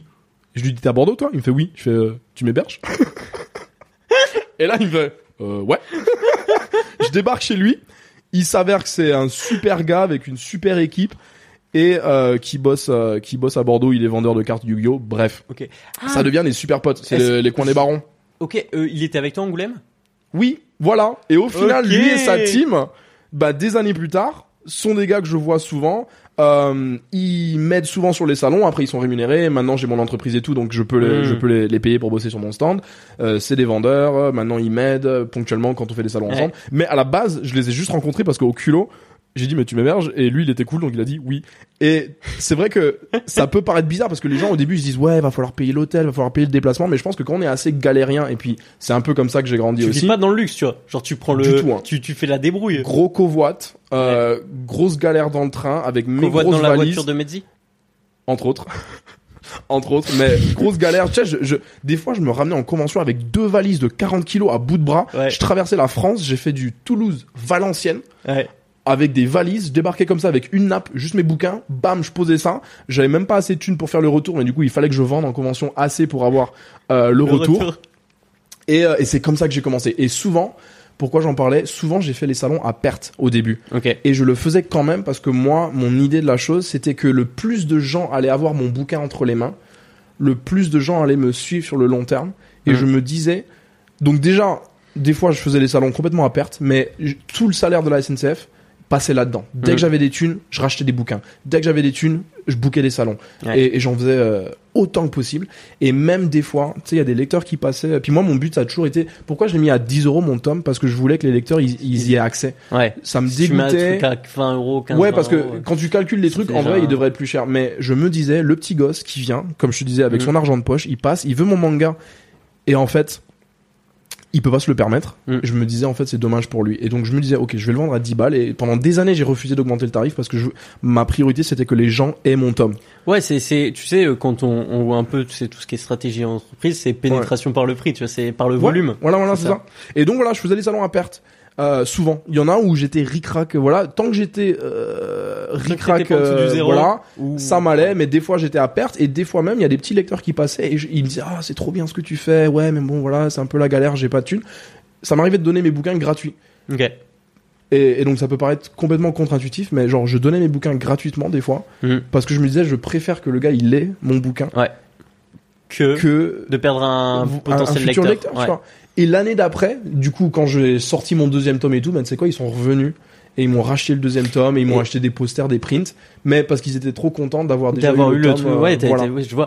Et d'ailleurs, en parlant du deuxième tome, donc pareil, campagne Ulule. Voilà. Et là, moi, j'ai j'ai remarqué une chose. Donc déjà, euh, objectif, c'est plus 2000, c'est 5000, le minimum. Oui, oui, oui, parce, Parce qu'on apprend de, euh, de nos leçons, hein, on fait des erreurs, on grandit. Et également, euh, tu mets 2 euros plus cher, c'est parce que tu te rends compte aussi que 10 euros, c'était euh, Est-ce que j'ai mis t'es deux euros passé plus de cher 10 à 12. Mais Ah ouais je pense que ça, ça a du sens parce que, encore une fois, c'est livraison compris. Oui, voilà. Et ça. en plus, il était plus épais le tome. Il est plus il est épais. plus épais, et- c'était le confinement, donc j'avais Et grave cette le temps de faire là, pages par contre, tu dis, euh, je vais pouvoir me prendre un petit, euh, petit côté rémunération. Toujours pas. Ah ouais? Toujours pas. Parce que dans ton graphique, il est marqué. euh, j'avais regardé je regardais des vidéos de de gens qui faisaient Ouais. des trucs Euh, je peux citer MrBeast par exemple qui est un Ouais. youtubeur assez connu et lui j'avais vu une vidéo où il disait toute la thune que je me faisais dès qu'il a commencé à être un peu monétisé euh, avec, euh, avec YouTube chaîne, ouais, ouais. il la réinvestissait dans des caméras dans de l'équipement tout tout tout et les gens lui disaient mais t'es fou financièrement c'est voilà mais en fait moi j'ai vraiment pris ça à cœur et c'était déjà ma démarche Hmm. parce que cette interview, je l'ai vue plus tard et je me disais, bah oui, mais moi, je fais pareil. C'est de réinvestir tout, tout. Ça peut paraître un pari vraiment risqué, tu vois, parce que j'étais tout le temps à flux tendu. Ça fait des années que je suis à flux tendu en mode, Le stress, t'es pas serein, tu vois. Genre, tu vis pas sur ton. en vrai, j'aime bien les galères. Et ma communauté, ils Ouais. le savent, ils savent que j'aime bien les galères, donc euh, je Ah, fais des stories en mode, je suis dans les galères et tout le monde dit, ouais. De toute façon, euh, moi, je suis venu à. La première fois que je t'ai vu, c'était à Angoulême. Ouais. C'était vendredi, donc deuxième jour d'Angoulême. À 11h, peut-être le vendredi, il y avait Ouais. une story en mode Bon, est-ce que quelqu'un vient de Toulouse et peut me ramener des livres Je que- suis en rupture de stock, Ouais. je n'ai pas prévu assez. Oui, oui, et puis Sachant du coup, voilà. pas eu le week-end, et le week-end, c'est le moment où il y a tout le monde, quoi. Un jeu, le premier jour sur quatre et j'avais déjà plus de plus de stock. Ouais. Angoulême, c'était ouf. Ça m'a vraiment fait rire, ça. Mais euh, mais voilà donc plein d'embrouilles et puis après franchement moi j'aime bien les histoires comme ça parce que Mm. ça fait vivre et puis je, je m'ennuie sinon donc au final être dans les galères ça me dérange pas. Tu Je sais, ça dire fait un des pays à où raconter, c'est ça. voilà on est galérien de base euh, au Ghana il faut savoir se débrouiller. Et des fois tu vas à l'autre bout du pays. Déjà moi à l'époque j'avais pas de téléphone on- c'était l'époque où il y avait pas encore des téléphones puis encore moins en Afrique. Donc euh, des fois je partais à l'autre bout du pays, euh, j'avais aucun moyen de communication, euh, tout d'un coup tu te retrouves, t'as 2 euros dans la poche et tu te dis bah comment tu fais? Bah tu fais du stop, tu marches, tu fais un truc tu vois. Voilà, donc j'avais l'habitude, les galères ça m'a jamais fait peur. Et au contraire moi j'aime bien, ça m'amusait de ouf. Et donc j'ai fait les salons comme ça et euh, tout l'argent que j'avais je le réinvestissais Mm. dans des bouquins, des bouquins, des bouquins. Et des fois je te disais je les donnais gratos, des fois je les faisais moins cher, des fois je faisais des salons à perte pour créer cette communauté, pour avoir un max de retours. C'est surtout ça qui m'intéressait, c'est que les gens ils me disent qu'est-ce qu'ils en ont pensé et est-ce que mes histoires étaient intéressantes, est-ce qu'elles étaient lisibles? Bah, tu vois, typiquement, ça c'est un truc que tu dis aussi dans une autre interview. Euh, avant de faire le premier tome, je crois, où tu disais, euh, moi si j'ai fait aussi euh, cette- ce côté un peu, par exemple, euh, le côté, bah ils sont tous, euh, je sais plus comment t'appelles la tenue. euh, Ah euh, oui en ah, en boubou, ou, Ouais, euh, en, ça. en toge, en, en toge, ouais, en, ça. en- Bah, pagne. fait que moi, je voulais travailler les- les- l'anatomie. Ouais. Si après je voulais raconter une histoire, bah justement, comme je le disais au début, où la grand-mère meurt, etc. Mm. C'est parce que on m'avait dit, il faut plus de sentiments dans tes personnages. Enfin, tu vois, il y a, Mm. il y a vraiment ce truc-là aussi, tu vois. Donc ça, Voilà. c'est des retours qui t'ont permis. Chaque de- chapitre, j'essaie de travailler un truc en particulier. Mm. Donc le premier chapitre du, du tome 1, j'ai mis tout le monde à Walpé parce que euh, je voulais travailler l'anatomie. Mm. Ensuite, le deuxième tome, je voulais faire, euh, le deuxième chapitre, je voulais faire des scènes d'action. Donc, il y a un gros gorille qui débarque. Ouais. La troisième scène, je me dis bon, j'ai fait de l'action, j'ai fait de l'anatomie. Est-ce que ce serait pas le moment de bosser l'émotion Mm. Je fais une histoire hyper sentimentale, hyper touchante, qui au final est l'histoire dont on me parle le plus souvent. Les lecteurs, ils l'ont surkiffé. Cette histoire entre la grand-mère et, Ouais, sa petite fille. et la petite fille là. Et, et donc ça, c'est une histoire qui est très très personnelle à moi-même. Parce que encore une fois, pour retourner un peu en arrière euh, Ouais. euh, au, au village, là où j'ai habité pendant trois ans, on vivait dans une communauté où il y avait l'arrière-grand-mère, la grand-mère, les parents, les enfants, les petits-enfants dans la même maison. Tu vois, et c'était un espèce de, de, de compound où euh, il y avait tout le monde dans la même cour. Il y avait une cour intérieure. Très voilà. famille. Exactement. Et un jour, la- l'arrière-grand-mère, elle meurt dans la chambre à côté de moi. Et le lendemain matin, Mm. dans la chambre de l'autre côté, il y a un nouveau-né qui est, qui est, qui est né. Et ce soir-là, je me suis dit, mais en fait, euh, tu sais, de- Ouais. ce petit moment de, ouais, je prends Ouais, conscience du truc. euh, Voilà le, cycle de la vie, si on veut euh, vraiment partir dans ces délires-là. Mais donc, dans cette histoire avec la grand-mère et, et la jeune fille, et la grand-mère qui est vieillissante Mm. et la jeune fille qui dit non, je veux pas que tu meurs et tout, faut te soigner. C'est de ça dont je parlais, tu vois, et je voulais vraiment toucher cette émotion. Et euh, dans le manga, on peut avoir les clichés en mode c'est de l'action, c'est de l'aventure, mais il faut Ça vraiment travailler ce côté. Voilà, je pense que le succès de Naruto, par exemple, c'est pas que c'est des scènes d'action de ouf, c'est que Mm. Naruto, l'histoire émotionnelle et comment il développe toutes les, les relations entre Naruto, Sasuke, Naruto, Kakashi, comment il redonne espoir aux gens, Ah, comment ça va ah, ça. incroyable. tu vois. Et je pense que c'est ça la réelle raison de son succès en fait. Euh, donc voilà, je me disais faut travailler ça. Et après dans le tome 2, bam, on est parti sur des codes un peu dans l'horreur, on est parti sur du manga un peu plus dark parce que je voulais euh, travailler des thèmes beaucoup plus adultes. Euh, J'ai tenté ça alors plein de que la première histoire, c'est une petite fille qui découvre les animaux. C'est euh. vrai, mais il faut de tout. Mais oui, de l'humour pour contrebalancer euh, le- le- l'histoire un peu plus sombre. J'ai vraiment testé plein, plein, plein, plein de trucs. Hyper stylé. Je suis chaud qu'on revienne rapidement sur les, euh, les salons, tout ça. Ouais, bien sûr. Euh, moi, j'ai une question assez euh, précise. Mais est-ce qu'il y a un moment donné où tu te dis, euh, ok, aujourd'hui, si je fais un salon, faut que je vende au moins ça, tu vois? Oui. Ok. Oui, oui, oui. Aujourd'hui, euh, comme j'ai lâché la SNCF et Mhm. comme c'est mon, presque ma seule source de revenus, parce que forcément on peut parler aussi, mais il y a le salaire de Glénat. Ouais. euh, Aujourd'hui, je vis des salons. Tu Donc là, des- cette année, Tu vis du manga. je vis du, oui, du manga. Ouais. Du coup. T'as raison. Euh, je vis du manga, que ce soit par les salons ou par Glénat. Ouais. Euh, et donc aujourd'hui, ben, j'ai appris de mes erreurs, j'ai grandi mon entreprise, je me suis mis au bon statut, je suis auto-entrepreneur, euh, voilà, j'ai mes cotisations et tout. Et en fait, j'ai un seuil minimum de vente par salon pour me dire qu'en fait l'investissement, il est euh, Ça vrai combien euh, par salon, je vais viser entre 1800 et 2000 euros de, de chiffre d'affaires. Et tu vends à combien maintenant?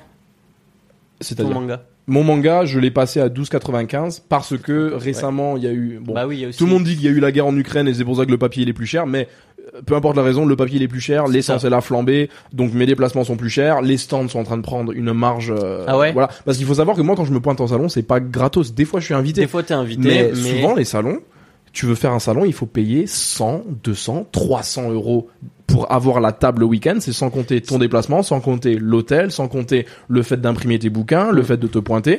typiquement là, t'étais à Saint-Pierre-d'Oléron, t'as payé combien ton stand? Euh, les stands à Saint-Pierre, comme c'est un nouveau salon euh, assez familial et tout, ils sont pas chers du tout. Ils sont à 100 euros. Ils les 100 ont fait à 100 euros cette Japan, année. tu vas Et payer. à Japan, on est à 800 euros le week-end en fait. Ouais. Donc en fait, quand tu sais, tu sais, les gens ils disent ah ouais 2000 euros le week-end. Non non, mais imagine que moi pour faire un salon, j'ai 1000 euros d'investissement. Tu vois ce que je veux Il y a- dire? Il y a 1000 euros d'investissement et c'est pas 2000 euros. Au-delà de ça, ton manga, tu marches pas à 12,90 euros dessus, tu vois. Genre, ta marge, elle est pas du tout à 12,90 euros. Oui non non ma marge voilà ma marge elle est peut-être à 3 euros 3 c'est 4 ça. euros tu vois parce que euh, il y a les frais d'impression donc chaque manga me coûte peut-être 4 euros à imprimer 3 euros voilà entre 3 et 4 euros Euh, il y a le fait de, de me déplacer il y a les frais de logement il y a les faire frais corriger de, les voilà. fautes par ta mère, enfin tout ça, enfin ouais. Non, non, elle l'a fait gratuitement, elle l'a fait gratuitement. Ah, Heure- heureusement en plus, heureusement.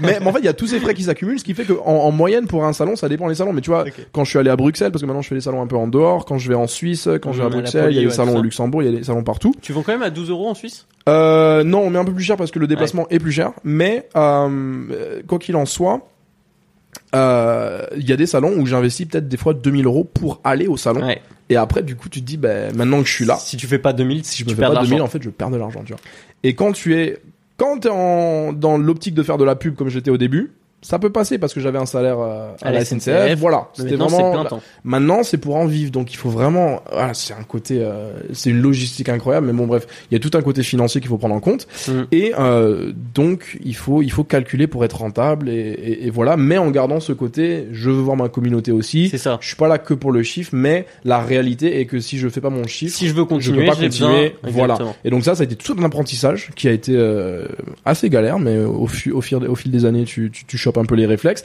Et justement, grâce à des gars comme euh, Romain Huet de Doshin Edition, grâce à des gars comme euh, Aérine Mm. qui fait euh, Chronoctis Express, et ben, qui ont été ouverts avec moi sur les réalités du métier euh, d'auto-éditer, ben, j'ai pu justement faire en Ça, sorte que de... Aujourd'hui, euh, toi, tu, tu parles de faire euh, 2000 par salon. Je pense pas que tous les auteurs, les auteurs auto-édités Au début, font, non. font 2000. Au début, non du toi, c'est parce que toi, t'es sur tous les salons. Déjà tous les salons. Ensuite j'ai deux tomes. Ensuite tomes. euh, je, Enfin, ouais, t'as- tu vas vendre des petits posters, tu vas vendre Mhm. des badges. Il y a, il y a plein de moyens. Puis la communauté t'as un, il me t'as un joli stand maintenant. Oui, puis mon stand il est joli aussi. Voilà, il y a, T'as une petite figurine sous cloche. c'est tout plus ça, que euh. une nappe et, mes bouquins, tu vois. C'est euh, Enfin, voilà. T'as, t'as un- le stand, on peut dire, c'est un marketing qui sert à la Ouais. vente du manga. Ouais. Bah ça, quand tu commences, tu l'as pas. T'as juste Voilà, la mais tu l'apprends, et- tu observes les gens, tu vas voir les autres exposants, tu regardes, tu fais ah ouais ta nappe tu l'as fait imprimer où? Ah euh, tes, Mm. tes- présentoirs tu les as trouvés où? Et les gens ils vont te dire et après tu fais ça et petit à petit tu vois. Et, et c'est pour ça que je parle de Doshin parce que petit à petit moi j'ai chopé toutes les astuces chez eux Mm. Et c'est Romain qui a été très ouvert avec moi. Non, fais ça, fais ça, fais ça. J'ai euh, j'ai euh, mis en, en pratique ses conseils et bam, euh, un an. parce que faut faut pas oublier que entre 2019 et 2021, il y a Ouais. eu l'année de Covid. Donc Ouais. en fait, il y a un an où j'ai pas pu faire de convention. Donc en fait, là où j'en suis arrivé aujourd'hui, c'est en deux ans de travail, ce qui est très très rapide. Mais c'est parce que du coup, j'étais un acharné, on va dire, des salons où j'en faisais un toutes les semaines, quasi des fois deux par semaine. C'est un salon samedi, un salon dimanche, tu bouges machin. t'as Mm. Tout le temps en train de bouger la France euh, de haut en bas, de Mais droite ça, à gauche. on le disait, hein, mais t'étais à... Enfin, moi, je trouve ça hallucinant, mais t'étais à Saint-Pierre-de-Léron. Oui, bah mais là, là, là, veux j'en dire, reviens. C'est- euh, c'est pas... T'habites à Paris, tu fais un salon à Paris. Ouais. Voilà. Ouais. Tu t'habites à Toulouse, tu vas à Saint-Pierre-de-Léron, faut voir le trajet. Hein. Voilà, bah après ça c'était bah, Saint-Pierre-de-Léron, ça va, c'est que 3 euh, 4 Oui, heures de, de bagnole, tu vois, mais j'ai fait enfin. Bruxelles, ça c'était 11 heures Ouais, de bagnole pour monter, après j'ai fait Lille, Ouais, Valenciennes, parce que maintenant, Marseille. Tu peux plus aller en train. Voilà. Euh, alors, il se peut que je connaisse encore. Non, mais pas, pas, pas sur cet aspect, mais maintenant tu te trimbales avec trop de choses. Oui, pour voilà, ouais, ok, je vois ce que tu veux dire, ouais. j'ai trop de stock. Trop de stock parce que le deuxième bouquin il est épais, c'est trop à me à me à me, à me trimballer. Ouais. Donc voilà, maintenant je, je mets en place des combines, j'y vais en voiture, j'y vais avec des potes, j'envoie mes trucs par la poste et je les récupère sur place. Je suis toujours dans mes galères de galérien, mais petit à petit en fait on s'améliore et là la prochaine étape pour moi ça va être justement euh, d'acheter un espèce de van en fait pour avoir tout mon stock avec moi, pouvoir aller en van, faciliter mes déplacements, Mmh. nanana. donc on est dans un investissement perpétuel sur la suite euh, de, de l'entreprise. Pourquoi? Parce que le plus j'investis dans mon entreprise, le plus je peux partager mes histoires et le Et- plus de lecteurs vont avoir accès à mes histoires au final. Et, et moi, ça, ça, ça me fait me poser euh, deux questions là, là, euh, à chaud. Euh, ton manga sort dans deux semaines, donc quand l'interview sera Ouais, sortie, ça 20 fera, ça fera une semaine que l'épisode, que, que le manga est sorti quand l'épisode sort. Oui, le 21 juin du coup. Est-ce que tu vas continuer à faire tous ces salons, même après avoir un manga chez Glénat? Là, ces temps-ci, j'en fais trop. Je le sens, je suis fatigué, euh, c'est une logistique euh, de malade. En plus, j'ai pas le temps de bosser la semaine. Je sais que j'en fais trop, mais c'est parce que je fais la pub pour la sortie chez Glénat de mon Mm. tome. Après la sortie chez Glénat, je vais je vais faire un circuit avec les libraires, donc avec Glénat. Donc là où t'as pas la logistique à penser parce que Voilà. c'est eux qui gèrent. Donc c'est ça qui est cool aussi, c'est pour ça que j'ai voulu signer, hein, c'est pour me délester un peu de ce côté euh, logistique, de ce côté voilà. Mais je continuerai à faire les salons parce que moi c'est de là où d'où je viens. Mm. Je- J'ai commencé par les salons, j'ai commencé par les conventions. Mes lecteurs ils viennent me voir en Mm. convention, mes lecteurs c'est leur plaisir à eux de venir me euh, parler avec moi cinq minutes. Euh, moi j'échange aussi parce que l'échange c'est dans les deux sens. Tu vois, Ouais. j'aime bien qu'ils me disent mais t'en as pensé quoi de ça? Et après il y a plein de gens ils me donnent des refs. J'ai toujours plein de post-it quand je suis en convention. Ah euh, va voir une série sur Netflix, c'est sur l'Afrique et tout. Et je fais ah ouais, bam et t'as les références les animés, parce que comme je te dis que je suis en train de rattraper tout mon retard parce que j'ai pas grandi ça. avec ça, c'est les lecteurs qui me disent va voir ça, ça, ça, et le soir je vais voir, tu vois. Et donc je peux pas arrêter ça parce que Hmm. C'est devenu tu l'as une part compris. de voilà, quotidien. tu- déjà c'est une part de mon- une partie de mon quotidien, mais aussi tu l'as vu euh, comment j'ai grandi.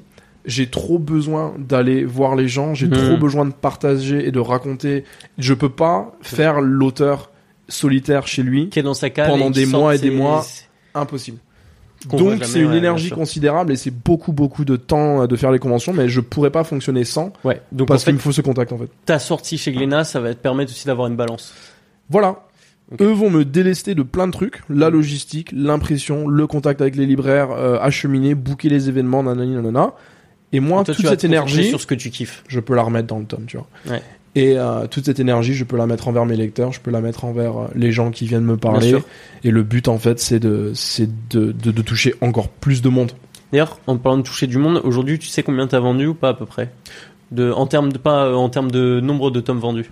De nombre de tomes vendus, À plus ou moins, on n'est pas à la dizaine près, mais Ouais, mais Red Flower, depuis ben, deux ans que je fais les salons avec, peut-être euh, 7000, 8000 exemplaires, je sais pas. Tous dédicacés du coup, donc ça fait Tous presque, ça fait presque 8000 dédicaces que j'ai faites. Mais cette année en plus ça accélère parce que du coup j'ai pu faire Angoulême, ce qui était euh, pour moi incroyable parce qu'Angoulême je l'avais déjà fait en visiteur, Bien mais sûr. là pour la première fois de ma vie d'avoir un stand Angoulême à côté Alors, de tous les gros auteurs. C'était lunaire parce que tout le week-end il y avait du monde à son stand. Oui, oui, oui, non, mais c'est super cool. Et puis j'étais pile en face du stand de Ouais. Glénat, donc ça c'était pas prévu, mais c'était génial parce que Ouais, du coup vrai. je parlais de la nouvelle série, je disais aux gens, et ben voilà, en face il y aura la nouvelle série chez Glénat, les gens ils étaient trop contents. Et puis moi en fait c'est- que de la positivité. Et, euh, et ce week-end-là, il était, euh, il était assez incroyable au final, euh, au niveau du soutien, au niveau du retour des gens, au niveau du Par nombre de gens pas- qui sont venus me parler. Oh, t'as pas eu le temps de faire les expos. Ça, c'était même pas rêve. Alors nous on avait les exposants, on a pu les faire le mercredi. Mercredi, bien sûr, voilà parce comme la que presse, voilà, mais après ouais, j'ai pas eu le temps pendant quatre jours Mhm. et bon, ça il faut que j'y réfléchisse, c'est aussi un truc qu'il faut prendre en compte pour la longévité dans le travail. Normalement quand je suis en convention, j'ai pas le temps de manger, bouger, faire pipi, euh, boire de tout le week-end. Donc là Angoulême, ça me fait quatre jours où je mangeais pas la journée, je Mhm. buvais pas du coup, mais j'aurais dû. Je dormais très peu parce qu'après on allait faire la fête avec Mhm. les auteurs. Et euh, et au final euh, donc pour la santé, ça c'est un des, des premiers trucs que j'ai découvert, même avec le premier ça tome. aussi te forcer à faire des pauses. Ouais, voilà. Et, Mm. et se rythmer et s'empêcher de bosser tout le temps, s'imposer dimanche de prendre une pause, même Mm. quand des fois tu dis je suis en rush, et ben non. Ça c'est un nouveau truc que je fais, c'est je bosse pas le dimanche parce que euh, bon enfin du coup maintenant je suis en En convention, donc mais- en fait je mytho, je bosse tout le temps. Mais euh, non non mais quand je faisais mon tome, quand je faisais mon tome chez Glénat, je me disais non le dimanche je ne bosse pas. Mm. Même sur la fin j'étais rush sur la fin, c'était un peu euh, last minute Et je bossais pas le dimanche. Glénat, ça marche euh, avant sur droit? Oui, voilà, donc c'est une avance sur droit, on a négocié un contrat. Euh, on est parti sur 5 tomes, Ok. Euh, ce façon, qui est plutôt que cool. Tu disais depuis le début à peu près la taille que tu voulais faire. Oui, oui, oui. Moi, mon histoire, j'aime bien les histoires courtes. Après, tu le sais, je viens de ça. hein, je viens Ouais. des, des histoires courtes, des récits comme ça. Euh, donc, j'ai, j'ai pas voulu partir dans une série fleuve Mm. parce que déjà après, les gens, il faut qu'ils se rappellent. Moi, je viens de commencer à dessiner euh, en, en, en 2015. Tu vois, donc je suis toujours dans l'évolution constante, ce qui fait que mon style graphique, il évolue. Là, les tomes, il y en a pas un qui se ressemble. Les lecteurs qui savent que c'est l'auto-édition, ils me pardonnent, tu vois. Mais je suis constamment en train d'évoluer. Et récemment, j'ai regardé un peu euh, Renaud Lemaire qui est en train de remasteriser ses anciens tomes. Ben, de voir ça, je voulais surtout pas faire la même chose. Parce que je sais que moi aussi, si je commence une série en 20 tomes, dans quelques années, j'ai envie de refaire le, tu vois ce que je veux dire? Mais on peut pas se le permettre parce que sinon, enfin, lui, il a des bonnes raisons de le faire. Mm. Mais du coup, j'observe les gens qui font les choses avant Il moi. dessine très vite aussi. Il dessine très vite aussi. Pour pas faire les mêmes choses. Ouais. Et pour voir un peu le format qui me. C'est là, tu veux pas raconter deux fois la même histoire. Ça pas Voilà. Donc là, une série en philosophie. 5 tomes, je vais pouvoir me faire les griffes dessus, tu vois. Ça Mm. va être ma première grosse série avec un éditeur. Ça me permet aussi de tester l'édition Mm. et de voir est-ce que ça me convient ou pas. Parce que si ça me convient pas, je peux retourner à l'auto-édition, je peux tester un format différent. Je, je me verrai pas m'engager dans une série et après dire au lecteur, bah non, du coup, euh, je finis pas. Je comprends. Parce que, euh, voilà.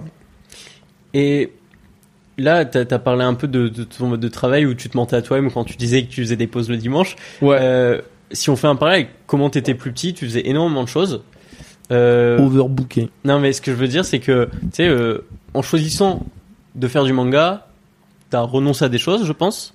Oui. Euh, Oui, oui, oui. Est-ce que t'arrives quand même à, à garder du sport, à regarder des trucs comme ça à côté? Ces temps-ci, plus difficilement. Je t'avoue Ouais. que mon, mon rythme sportif, euh, si on peut même appeler ça un rythme, il, est, il, est, il a disparu. Mais c'est encore une fois un apprentissage. Genre, il va falloir que je réfléchisse à comment incorporer le sport dans ma routine. Le sommeil, c'est un truc sur lequel je compromets plus parce qu'avant, je faisais beaucoup de nuits blanches. Euh, J'en ai payé les conséquences assez rapidement, euh, tombé malade assez Ouais. gravement. Et aujourd'hui, peu importe que je sois Ça, en rush sommeil, ou pas, 8 heures de sommeil par nuit. Hmm. Après, s'il faut, euh, je fais pas après- soirée, je fais pas soirée avec mes potes, tu vois. C'est dommage, mais le sommeil avant tout, ensuite le taf, et après voilà, j'ai la chance d'avoir beaucoup d'amis qui comprennent un peu le métier que je fais et qui savent qu'ils vont me voir qu'une fois tous les trois mois, mais euh, ils savent pourquoi je le fais et, euh, et ils me soutiennent là-dedans. Donc c'est des sacrifices, c'est beaucoup, beaucoup, beaucoup de sacrifices d'un point de vue personnel, d'un point de vue euh, de temps, de vie sociale, de, de plein de trucs. Et au début, j'ai voulu tout faire, le sport et la fête et le tome et, euh, et, et tout. Et t'es en burn-out immédiatement et, Ouais, euh, ouais. et tu tiendras pas, tu tiendras pas. En fait, le but c'est de le faire sur toute une vie. Euh, donc la longévité. C'est pas, voilà. pas un sprint. Oui, ouais, voilà la, la, la vieille phrase, mais c'est ça, c'est de, de privilégier la longévité avant le. Carrément. Voilà. Et, et d'ailleurs, en, en parlant de longévité, euh, ça commence à faire maintenant un moment que tu es arrivé euh, à Toulouse. Ouais. Euh, Est-ce que maintenant tu sens que le décalage que tu avais pu avoir au début, il... Je me suis habitué à plein de trucs. mais On s'adapte, on évolue, j'ai grandi, il y a des choses, il y a énormément de choses qui me plaisent en France, il y a aussi éno- énormément de choses avec lesquelles j'ai beaucoup de mal. Euh, et donc, une des choses dont je vais parler euh, dans le tome qui sort chez Glénat, ça va être le choc culturel. Ouais. Ça va être euh, le décalage entre deux cultures, le décalage entre deux peuples. Parce qu'au final, c'est ça mon histoire. Je suis un issu d'un métissage. Hein. euh, Pocahontas avec des gorilles. ouais, Euh, voilà, même dans Pocahontas, tu vois, euh, qui, je me suis largement inspiré. Bon, inspiré, non. Non, c'est une histoire universelle, tu vois. une histoire universelle et toi Donc, tu la racontes de il y a des points communs. Moi, j'ai mon histoire à raconter là-dedans parce que Pocahontas, ça va être plus être sur les deux cultures. Moi, je prends le parti pris de d'en faire un, un, un, un conte initiatique. Ouais. C'est un gosse qui va passer à l'âge adulte. C'est un gosse qui va devoir grandir dans sa tête et physiquement aussi parce qu'il est confronté à des questions qui le dépassent, des, des questions très adultes, tu vois. Et donc, c'est un peu mon histoire au final. Donc, je suis issu du métissage, j'ai ces deux cultures et même beaucoup plus de cultures de, de l'école euh, que j'ai faite.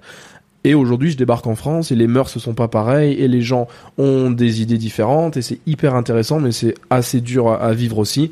Et ben tout ça, je m'en nourris, on va dire, pour raconter mes histoires. Et la meilleure chose au monde, c'est si quelqu'un me dit, bah moi, j'ai été trop touché parce Mhm. que t'as raconté dans telle histoire. Et j'ai déjà eu des retours comme ça en convention. Des gens qui ont pleuré. euh, Des gens qui ont pleuré avec la grand-mère, oui, mais ça c'est un, un cas un peu extrême, tu vois. Mais Ouais. genre, euh, Ça fait plaisir, tu vois, des gens qui se, arrivent à se même, euh, comment on appelle ça, se projeter dans les histoires, tu vois. Ouais, et une des, tu vois, une des surprises que j'ai eues, que Mm. moi je soupçonnais pas, parce que à la base je voulais juste raconter mes histoires à moi, euh, sans prétention. euh, Ouais. voilà, je viens d'Afrique, j'ai vécu ci et ça, euh, je m'étais pas, je revendiquais rien du tout.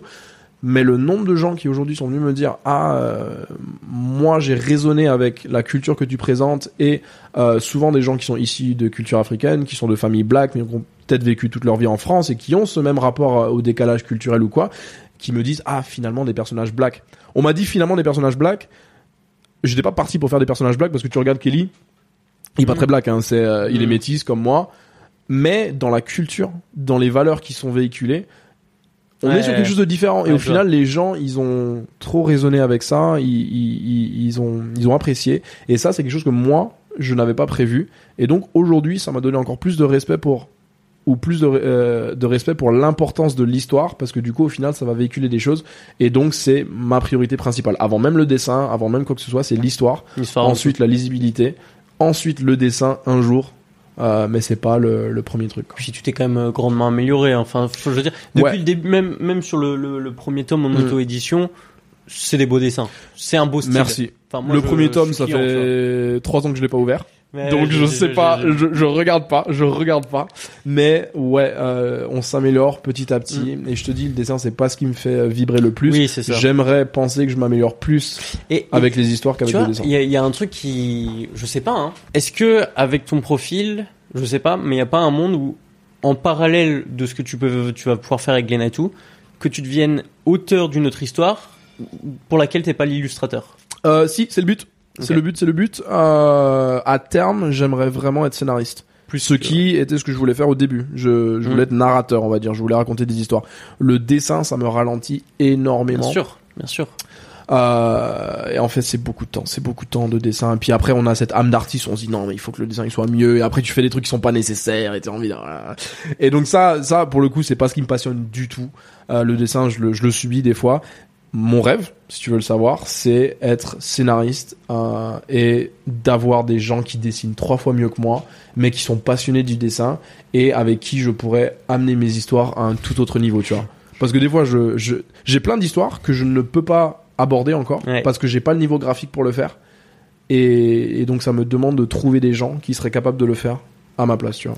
C'est que c'est trop marrant parce que là, on est à l'épisode 20. À l'épisode 10, on avait Issa et Benoît de Des bulles dans l'océan. Ouais, ouais, ouais, ouais. Et Issa est scénariste. Ouais. Et il a commencé une phrase pareille. Genre, moi, mon rêve, c'est j'ai un atelier avec plein de Voilà, dessinateurs. c'est ça, c'est ça. C'est un peu le, c'est un peu le, je sais pas si c'est narcissique ou quoi, mais le, le scénariste qui va raconter plein de trucs et, ça. Parce qu'après, il y a, y aussi, euh, ce qui est intéressant, c'est de trouver des dessinateurs qui ont leur patte à eux, qui vont pas, pas juste exécuter. Parce que j'ai déjà exécuté pour des scénaristes, genre Mm. j'ai déjà fait des, des chapitres à la commande. À l'époque, Mm. c'était un petit taf accessoire, euh, annexe. Euh, j'ai déjà fait des voilà mais quand t'es exécutant tu t'es pas passionné par ce que tu fais du moins je pense pas et donc j'aimerais trouver des gens avec qui euh, j'ai une vraie entente même ça. culturelle ou idéologique et qui sauraient amener mes histoires euh, encore Eux, ils plus apportent haut aussi de leur que, patte. euh, ouais Typiquement, parce que il fait avec Benoît, c'est que voilà si le tome fait euh, 200 pages, bah, Issa, en fait, il en aurait écrit 100. C'est que Benoît, il ça. va rajouter ça. les scènes et tout. ça. Et c'est le même cas entre, bah, ce sera l'épisode 19, du coup, qui sera sorti au moment où ça se mais sort. c'est un Entre Cab et euh, Federica, où Federica propose aussi des scènes. euh, Ouais, voilà, voilà, voilà, voilà. Et il y a plein de- d'exemples comme ça de gens qui ont su euh, ont tombé dans cette espèce de symbiose où ça devenait euh, mieux que la somme Mm. des deux, tu vois. Ouais, c'est plus une multiplication qu'une addition. voilà. quoi. Et donc ça, ce serait le, le rêve. Ce serait le rêve. Bon, voilà, on n'est pas encore là, et c'est pour ça que je fais ma première série moi-même. C'est Mm. pour faire mes preuves entre en, en- en quelque sorte tu vois. Je là je suis en train d'essayer de montrer aux gens j'espère que ça va marcher. Je suis en train d'essayer de montrer aux gens voilà comment je raconte euh, en train de m'affirmer en tant qu'auteur. Ouais, et dès que je peux je passe scénariste. Complètement. et, et je ferai peut-être quelques petits dessins sur le côté mais genre c'est pas le c'est pas le but. C'est pas le but. Et d'ailleurs, en parlant de rêve et un peu, on va dire, de tout ce qui est consécration, etc., euh, je pense que c'était cette année ou peut-être l'année dernière, t'as pu aller faire des, des dédicaces au Ghana? Et au Togo oui oui oui bon euh, oui c'était plus pour l'anecdote qu'autre chose parce que en- encore Ok. une fois il n'y a pas un grand marché euh, Mais là-bas euh, est-ce que toi, t'as- ça t'a fait plaisir quand même de... Ça m'a fait trop plaisir en fait. Euh, Ouais. Donc au Ghana, pff, c'était plus ma famille qui a fait la pub et les gens qui se sont pointés parce que encore une fois, il n'y a pas cette culture, il n'y a Bien pas sûr. ce marché. Mais au Togo, il commence à y avoir une petite population de gens qui aiment les animés, qui Et au aiment Ghana, le t'as vendu manga. le tome qui, en euh, anglais du coup? Oui, voilà, en anglais donc et au Togo du coup en français. Mais j'ai pu avoir le petit plaisir de euh, dédicacer. euh, euh, au Togo, euh, dans ma dans ma ville, euh, au Ghana, dans mon ancienne école, euh, puis, puis parler aux, aux jeunes auteurs, Puis ça peut inspirer euh, et aussi, dessinateurs. genre t'es un peu... T'arrives là-bas, il y a, personne qui le fait, t'es un peu... euh, C'est ça. Tiens, regardez ce qui est aussi possible de faire, tu vois. Ben ouais, et, et pourquoi pas un jour développer quelque chose euh, pour aider les, les gosses euh, qui voudraient être dessinateurs mais qui n'ont pas les ressources ou quoi, euh, ouvrir des cours, Mm. ouvrir une mini-école, je sais pas, tu vois, on, on sait pas ce qu'on peut Mm. faire. Mais, euh, mais c'est, quelque chose auquel je pense. Mais ça, c'est dans le futur. Incroyable. Avant d'arriver sur mes questions de la fin, Ouais. je l'ai vite fait mentionner tout à l'heure, mais j'ai une question de Mezio Ouais. qui me dit, le, le baron de Bretagne. oui, est-ce que ma voiture, la voiture de Mezio toujours si belle et pratique Tu peux mettre un contexte en face là Euh, Mehdi, Mehdi, qui est un gars que j'adore. euh, c'est un, bah, un mangaka, pareil comme moi, euh, que j'ai rencontré à, à Vannes. Mm. On mettra sur l'Instagram de Romain et de Mehdi euh, Ouais, si dans la veux. description. avec plaisir et et qui est un gars en fait que j'ai apprécié parce qu'il avait cette même mentalité que moi où on n'était pas à se crever à la tâche avec cette vague idée de je suis un artiste donc je dois souffrir. J'ai toujours apprécié le fait qu'il approche le manga comme un business Hmm. et on avait ce ce côté pratique de je suis un entrepreneur. Ouais. Tu vois ce que je veux dire? Ce qui est un peu le choc ouais. culturel dont je te parle aussi, parce que moi, bon voilà, j'ai découvert le manga, j'ai débarqué en France en mode je veux faire du manga, quelles sont les étapes pratiques et concrètes que je peux suivre pour faire du manga, et toute ma vie ça a été Ouais, comme t'as ça. planifié, tu l'avais dit, euh, ton père avait demandé. à ce que Ouais, voilà, on veut un business plan, on veut suivre euh, le, Mhm. le truc et arriver euh, à, à mon but final, c'est de propager mes histoires à un max de personnes. C'est ça le but final. Donc comment tu mets en place les étapes pour que ce soit financièrement viable? Euh, Et Mehdi, en fait, il a tout de suite compris ça, tu vois. Et lui, on, a, beaucoup d'échanges, mais en fait, il m'a beaucoup aidé et j'espère que moi aussi je l'ai aidé. Mais euh, on avait fait un déplacement euh, jusqu'en Suisse ensemble pour faire un salon euh, à Polymanga. Et, euh, et, et bon, il parle de l'anecdote où, où sa voiture euh, avait les pneus lisses de chez lisse euh, et qu'on aurait pu tous mourir. Mais euh, mais à la base, hein, bah tu sais, conduire avec les pneus lisses. euh, Et t'étais en Suisse et oui, oui, ça puis Van Van Van Montreux, il a fait. euh, donc euh, bref, on n'en parle pas parce qu'on veut pas trop qu'il ait de- d'embrouille, mais euh, Mehdi, euh, change tes pneus. Et euh, non, je suis sûr que c'est fait.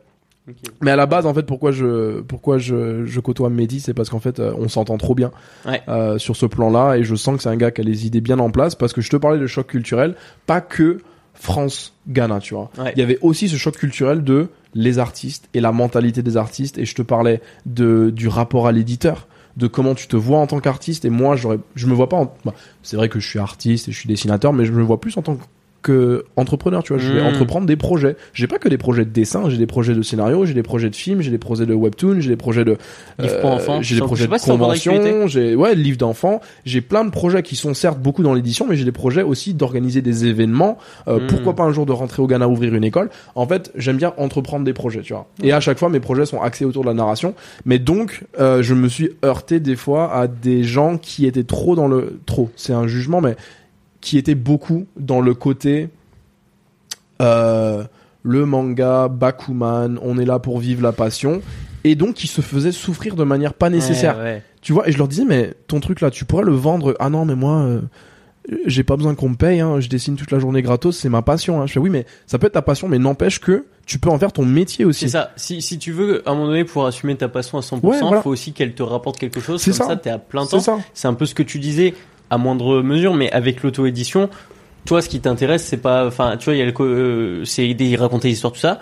Mais pour raconter l'histoire, t'as, eu- t'as dû aussi mettre un pied dans, bah, allez, on va démarcher les imprimeurs, Voilà. on va négocier des prix, Voilà. on va, enfin, tu vois, il y a tout il y a la, il y a la réalité de comment tu peux vivre de ton rêve. Ouais. Tu voilà, parce que après, bon, après, je dis pas que tout le monde doit faire ce que j'ai fait, mais pour ceux qui prétendent ou pour ceux qui veulent devenir mangaka, pour moi, mangaka, c'est pas juste dessiner. Hmm. c'est pouvoir aller au bout de ta démarche, être édité, payer ton loyer avec le dessin, que ça devienne ton métier, ça demande une vraie réflexion euh, que malheureusement on n'apprend pas forcément euh, à l'école ou à beaucoup d'artistes Ouais, ou quoi. Que moi j'ai eu la chance d'avoir euh, très tôt. En fait, j'ai toujours eu cette, cette idée un peu en mode bon, qu'est-ce que je fais? Bam, je le fais. Mais j'ai eu ce, ce choc un peu culturel de voilà. en France, surtout, pas parler d'argent. alors que Romain, que j'ai rencontré, je reviens à Romain, a toujours été très ouvert avec moi avec ben, qu'est-ce qu'il faut viser comme chiffre par salon pour être rentable, qu'est-ce qu'il faut machin, comment est-ce que tu Ouais. fais, comment avoir des tarifs moins chers pour les salons, euh, plein de petites astuces comme ça. Et au final, si aujourd'hui, en seulement deux ans, genre, je peux vivre à plein temps de mon dessin, sans même parler du contrat que j'ai signé avec Glénat, c'est parce qu'il a fallu passer par tout ce côté euh, euh, pratique et, Ouais. et- et Prendre un temps pour réfléchir Voilà. business et pas réfléchir, réfléchir business pour vivre son rêve au final. Et, Ouais. Et donc voilà, ça c'était un autre côté euh, de mon écoute, euh, apprentissage. quoi. C'est c'est hyper cool parce que ça donne vraiment une autre perspective. Euh, c'est vrai que dans le podcast, on n'aborde pas souvent ce sujet-là. Mm. Euh, et pourtant, je pense qu'il est nécessaire. Ouais. Du coup, c'est hyper intéressant d'avoir eu ce point-là. Ouais. Et je pense que ça va nous amener, sauf si, si, si t'es OK avec ça, sur les deux Vas-y. questions de la fin. Dis-moi. Euh, toi qui, qui est peut-être arrivé un peu tard dans l'univers manga et tout, Ouais. est-ce que tu aurais tout de même euh, une recommandation de lecture, ou Aïe. même vidéo, ou même Aïe, ça aïe, peut être un truc, une vidéo que t'as kiffé sur internet qui a rien à voir avec le manga, mais à partager euh, aux auditeurs? Ah, po, po, po, po, une vidéo ou un manga? Une vidéo, un manga, un film, un truc qui t'a dit, tu, tu l'as vu et tu dis, une fois que t'as vu le film, tu te dis, ah ouais, Alors, plusieurs réponses. Dans le manga, mon, bah, j'en lis, j'en, j'en, j'en lis beaucoup trop pour te citer un truc, mais mon coup de cœur le plus récent et le plus fort, ça va être euh, le Samouraï Bambou de Samouraï. Taiyo Matsumoto. ok, Taiyo Matsumoto. ok, euh, qui est une histoire, euh, un, un- un chef-d'œuvre absolu de narration et de mise en scène, dont le dessin est très bizarre, il peut choquer, c'est des dessins très simplistes, euh, on pourrait même dire enfantins si on n'avait pas l'appréciation pour en fait la, la maîtrise du, du maître, tu vois, Mhm. et qui est une histoire d'un samouraï qui cherche justement à fuir son passé euh, de d'assassin en quelque part, en quelque sorte euh, de tueur, et qui pose son épée et à la place a une, une épée de bambou en fait, donc un euh, peu le à la bambou. Vinland ou? Ah oui, mais différent. Ok, Et, et tu vas voir que je gravite souvent vers ce genre d'histoire-là parce que c'est des histoires profondément humaines, c'est des Mm. histoires tellement profondes, tellement intéressantes qu'au final je gravite souvent vers ça. Et euh, le Samouraï Bambou, c'est une histoire incroyable euh, dont la narration est une masterclass et qui prouve encore une fois que le dessin c'est pas le truc le plus important, c'est vraiment l'histoire, tu vois. Et, euh, et on, on retrouve tout ce côté-là. Donc ça c'est pour le côté manga. Après, ce que j'appelle ma bible Ouais. est le bouquin qui m'a bouleversé quand je l'ai lu pour la première fois. Euh, pour deux raisons, parce que une, déjà, j'ai cru lire ce que j'avais envie de faire, tu vois. Est-ce que je peux essayer? Ouais, l'anatomie du scénario? Exactement. L'anatomie Wow. du scénario, bravo. Euh, de John Truby, qui est une méthode incroyable sur le scénario, sur la façon de construire un récit, et Le gars, il est américain. Mm. Donc, tu retrouves la culture avec laquelle j'ai grandi. cinéma. Il aborde le scénario d'un point de vue très pratique aussi. Ah, ok. Déjà, il y a le côté cinéma, mais il y a aussi le côté pratique dans le mode euh, business. Parce qu'il dit dans le tome, et ça c'est ce que je dis souvent en convention aux, aux- aux jeunes qui viennent me voir en mode euh, moi aussi je veux devenir mangaka, ben, je leur dis mais fais des histoires courtes. Parce que souvent, ce que j'entends trop souvent, c'est moi je veux faire un manga, le premier arc il est en 20 tomes, ensuite on passe sur la phase 2. Les mecs ils ont rien fait, et moi non plus d'ailleurs j'ai rien fait pour l'instant, et ils se croient déjà euh, en mode je vais faire mon MCU, euh, Ouais. moi Marvel, euh, je vais faire 300 trucs, alors qu'on sait pas raconter et l'efficacité de savoir résumer une histoire en une phrase ou un seul pitch, Mm. ça tu le trouves dans l'anatomie du scénario, il te donne des exercices pratiques pour savoir si ton histoire, c'est beaucoup de, f- de, de masochisme je trouve, mais il faut regarder ton histoire avec beaucoup d'esprit critique et te dire est-ce que c'est réellement intéressant? Mm. Et ça il y a beaucoup de gens qui arrivent pas à le faire et qui sont trop amoureux de leur propre histoire pour se dire ça ça va pas plaire au lecteur. Et c'est pour ça qu'à travers l'auto-édition j'ai pu prendre conscience de bah ça c'est une bonne idée. Ça c'est pas une bonne idée. Ça c'est une bonne idée. Et au final c'est ce bouquin là aussi qui m'a permis de vraiment avancer sur cette mentalité et être vraiment hyper sévère avec moi-même pour au final raconter des bonnes Bah, histoires. D'ailleurs, ce, ce point-là, l'esprit critique, je crois qu'il est très salué par Romain Huet, qui m'a dit que Ouais. tu avais un très bon esprit critique sur C'est ce vrai, que tu faisais et tout. Ah, euh, ça fait donc, plaisir. euh, ça fait hyper cool. Euh, c'est vrai que je lui ai fait des retours des fois sur des trucs et qu'il m'a toujours dit qu'il appréciait ce que j'avais à dire et, et vice versa. Donc euh, je oui, c'est parce que j'ai fait beaucoup de Ouais, travail ouais. et c'est beaucoup de flagellation. Enfin flagellation, c'est beaucoup de masochisme. Je disais parce que tu te fais mal Ouais. à te remettre en question tout le temps, tout le temps, tout le temps. Mais je pense que cette souffrance là va à la fin euh, permettre euh, d'arriver à, à des narrations euh, plus plus Hyper cool. Voilà. Bah, hyper stylé. Euh, dans le cadre des histoires courtes un peu, euh, il y a un livre, je sais plus exactement le titre, mais c'est euh, l'art du manga par Tezuka ou quelque chose comme ça. Euh, Euh, oui, je l'ai peut-être dans ma bibliothèque. Bref, il dit pareil, il dit au début commencer Ouais. par limite des histoires en quatre cases, des, Ouais. du strip et tout pour faire passer les gens une idée. Ouais. Et après tu vas un peu plus loin et après tu vas un peu plus J'ai loin. fait, euh, j'ai fait beaucoup de strips de Yonkoma, de, de, de, de comic strip, de, Mm. de, de BD en 4 cases. Et, et, et, au final, c'est un exercice hyper dur. De résumer un concept à juste 4 cases, d'avoir le début, le développement, La la, la, chute. et la conclusion en 4 cases. Mm. Euh, c'est très difficile. Les gens ils pensent que ouais, c'est juste des strips en ligne, mais non, non, c'est un exercice très dur. Et ça m'a beaucoup apporté euh, pour m'améliorer dans ma narration, qu'elle Mm. soit concise, qu'elle soit brève. Et euh, il n'y a pas que euh, Tezuka qui dit ça. Il y a aussi un bouquin que j'ai lu que j'ai adoré. Euh, C'était, euh, je sais plus comment il s'appelle, mais l'art du manga, la théo- manga dans la théorie et la pratique. Je le vois sur l'étagère par euh, le dessinateur de JoJo's Bizarre Adventure. J'ai pas le nom mais ok. Voilà, qui, moi non plus, les noms et moi ça, voilà, ça fait deux, mais qui est un gars que j'a- j'aime pas du tout JoJo's. Désolé de décevoir euh, tous les fans de JoJo's, mais à culpa. Mais ce que je respecte c'est che- chez ce gars, c'est le fait d'avoir su se renouveler à travers toutes les années où il a fait du manga, Ouais. où d'autres mangaka ont pu s'essouffler, ont pu traîner sur l'histoire trop longtemps. Tu vois ce que je te disais sur les histoires courtes et pas se lancer Ouais, dans un récit, voilà. Lui a su se renouveler à chaque fois, chaque nouvelle saison de JoJo's. Et ça, je trouve ça incroyable.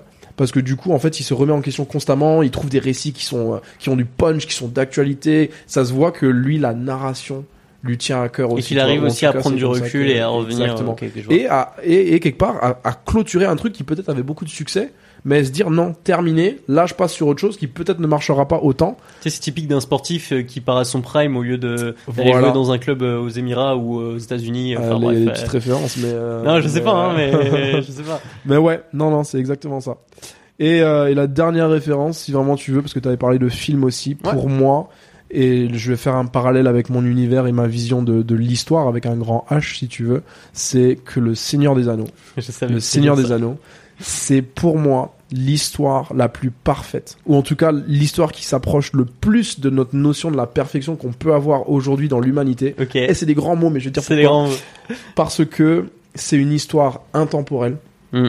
de la lutte contre entre le bien et le mal. Mm. Et que au final, quand tu regardes l'histoire du Seigneur des Anneaux, tu sens que chaque personnage avait son rôle à jouer. Si Frodon avait échoué à sa tâche, si Sam, comment il s'appelle en français? Sam Somme. avait, avait échoué à sa tâche, si Aragorn avait échoué à sa tâche, si Legolas, euh, même les deux zigotos là, euh, Pipin et, Ah oui, et oui, machin oui, avaient échoué, si, si, si une personne avait échoué à n'importe quel moment, Ça l'aurait pas fait. l'histoire entière, ils auraient tous échoué, tu vois. Ouais. Et pour moi, qu'est-ce que j'en tire de cette histoire? C'est que c'est un peu ça la vie, euh, c'est la responsabilité de tout à chacun de jouer son rôle au quotidien. Mm. Et donc, on retourne à l'éducation de mes parents, de se mettre au service de l'humanité, au se mettre au service du bien euh, commun. C'est, on a tous cette responsabilité de jouer notre rôle, qu'il soit grand, qu'il soit petit, qu'il soit juste à l'échelle de faire des tomes pour partager de la positivité, pour partager une culture qu'on connaît pas, qu'on soit le boulanger du coin, qu'on soit Elon Musk en train de faire des fusées ou quoi. On a tous un rôle à jouer. Et je pense que c'est une histoire intemporelle. Ah, et c'est pour ça que pour moi, le Seigneur des Anneaux, c'est l'histoire la plus parfaite parce qu'on retourne aux contes, aux légendes, aux mythes qui nous proviennent de nos ancêtres depuis des milliers d'années. Euh, on retrouve toujours cette notion de lutte contre le, mal. Et, euh, et voilà. Donc c'est euh, et, c'est ce que j'espère un jour. Je croise les doigts avoir le niveau pour véhiculer dans mes histoires. Tu vois, c'est qu'on a tous ce rôle à jouer et tous mes personnages ont leur rôle à jouer. Et tu le verras dans la série chez Glénat. Ça parle de plein de personnages. Il n'y a pas juste un personnage principal. Il y a Kelly forcément, mais tu le verras dans ma narration. J'arrive pas à me concentrer sur Kelly. Je parle de tout le De monde. toute façon, ça se voit déjà dans les one shots, dans le sens où les petites histoires sont pas toutes concentrées sur euh, Kelly, Ouais. tu vois. Ouais, Donc, ouais, euh, c'est-. Ça a du sens en vrai. C'est ça. Et je j'arrive pas à me concentrer sur une personne parce que pour moi, euh, il faut que je raconte trop de vécu, il faut que je raconte trop C'est pas d'histoires. genre l'histoire de quelqu'un, c'est l'histoire d'un d'un monde. tu vois. Ouais, voilà, c'est ça. Et ça peut Ok. paraître ambitieux, ça peut même des fois paraître prétentieux, mais en fait, c'est c'est vraiment ça que j'ai envie de raconter. C'est plein de vécus différents et, Stylé. et, et j'ai cette notion qu'en fait tout le monde a son rôle à jouer. Et moi qui ai galéré des années à trouver mon rôle, pour la première fois depuis des années, en fait, j'ai l'impression, ouais, voilà, je me sens concrètement comme si j'avais trouvé la chose que j'étais censé faire.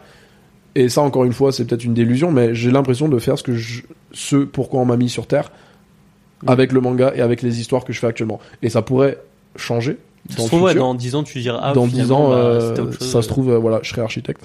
mais euh, mais non, Back pour l'instant, franchement, je me sens à ma place et euh, et je pense que c'est surtout grâce aux lecteurs aussi que j'ai croisé en convention, tous les gens qui m'ont soutenu, euh, qui m'ont convaincu que ouais, c'est quelque chose que je pouvais faire et Mm. c'est quelque chose qui était viable et c'est quelque chose que j'aimais faire. Mm. Et donc là, avec la signature chez Glénat, ben c'est juste la prochaine étape. Ouais. C'est juste la prochaine une belle étape. marche. Ouais. Stylé. Je pense là, il y a pas mal de trucs à clipper pour les réels que je fais. euh. C'est toi qui t'en charge. Moi, je t'avoue que je, je m'y connais, je m'y connais rien. J'ai acheté ça là pour faire des, des lives euh, pendant que je dessinais. J'ai rien fait du tout. Je me doute. Donc euh, ça, c'est ton taf. Et, euh, et ça va amener à ma dernière question, même si tu as déjà dit des très belles choses qui auraient pu très bien servir le mot de la fin, mais c'est un conseil pour les auditeurs. Un conseil pour les Ça auditeurs. Qu'est-ce qu'ils veulent faire les, les auditeurs? Alors ça peut être un conseil de mangaka, mais ça peut être Mm. aussi un conseil de vie. Je sais qu'il y a beaucoup de personnes qui nous regardent, ça c'est quand même un- globalement beaucoup de personnes qui aiment écrire des histoires, qui aiment Ouais. dessiner, mais ça peut être aussi un conseil plus large parce que j'ai aussi des commerciaux qui m'écoutent sur la route. Des- Ah, t'as euh, des commerciaux. Ok. ouais. Euh, salut les commerciaux. Et, euh, euh, un conseil pour les auditeurs. En vrai, je vais te dire, euh, vivez des trucs. Vivez des trucs. euh, partout, tout le temps. Je pense que c'est ça le plus important parce que si vous êtes dans l'optique de raconter quelque chose, il faut avoir vécu les choses. Mhm. Euh, je trouve ça trop dommage les gens qui avaient un truc à raconter au début et qui se sont tellement fait embarquer dans leur taf qu'ils ont arrêté de vivre et qui au final on sent que leur histoire elle commence à stagner et on sent que c'est un peu euh, creux Mhm. euh, parce qu'il y a plus grand chose à raconter au final donc faut vivre des trucs Ouais. et, et, et je pense donc ça c'est pour les dessinateurs hein, ou pour les scénaristes mais je pense qu'il faut avoir un truc à, à raconter pour pas juste recracher un énième One Piece à la française tu vois Ouais. Ouais ce serait un conseil en général Bah, je pense que c'est un beau mot de la fin. T'en si penses on quoi peut oui oui oui si on peut donner des conseils mais euh, ouais c'est un bon mot Eh ben merci beaucoup Louis. merci C'est à toi plaisir. fait trop plaisir Et puis euh, à une prochaine sur une, une convention. avec grand plaisir là c'est parti bien. pour Avant de vous dire au revoir, je vous invite également à venir nous suivre sur Instagram à pslp.podcast. On y est très active et c'est ici qu'on échange le plus avec vous. Sur ce, je vous dis à la prochaine pour un nouvel épisode de Pain sur la planche.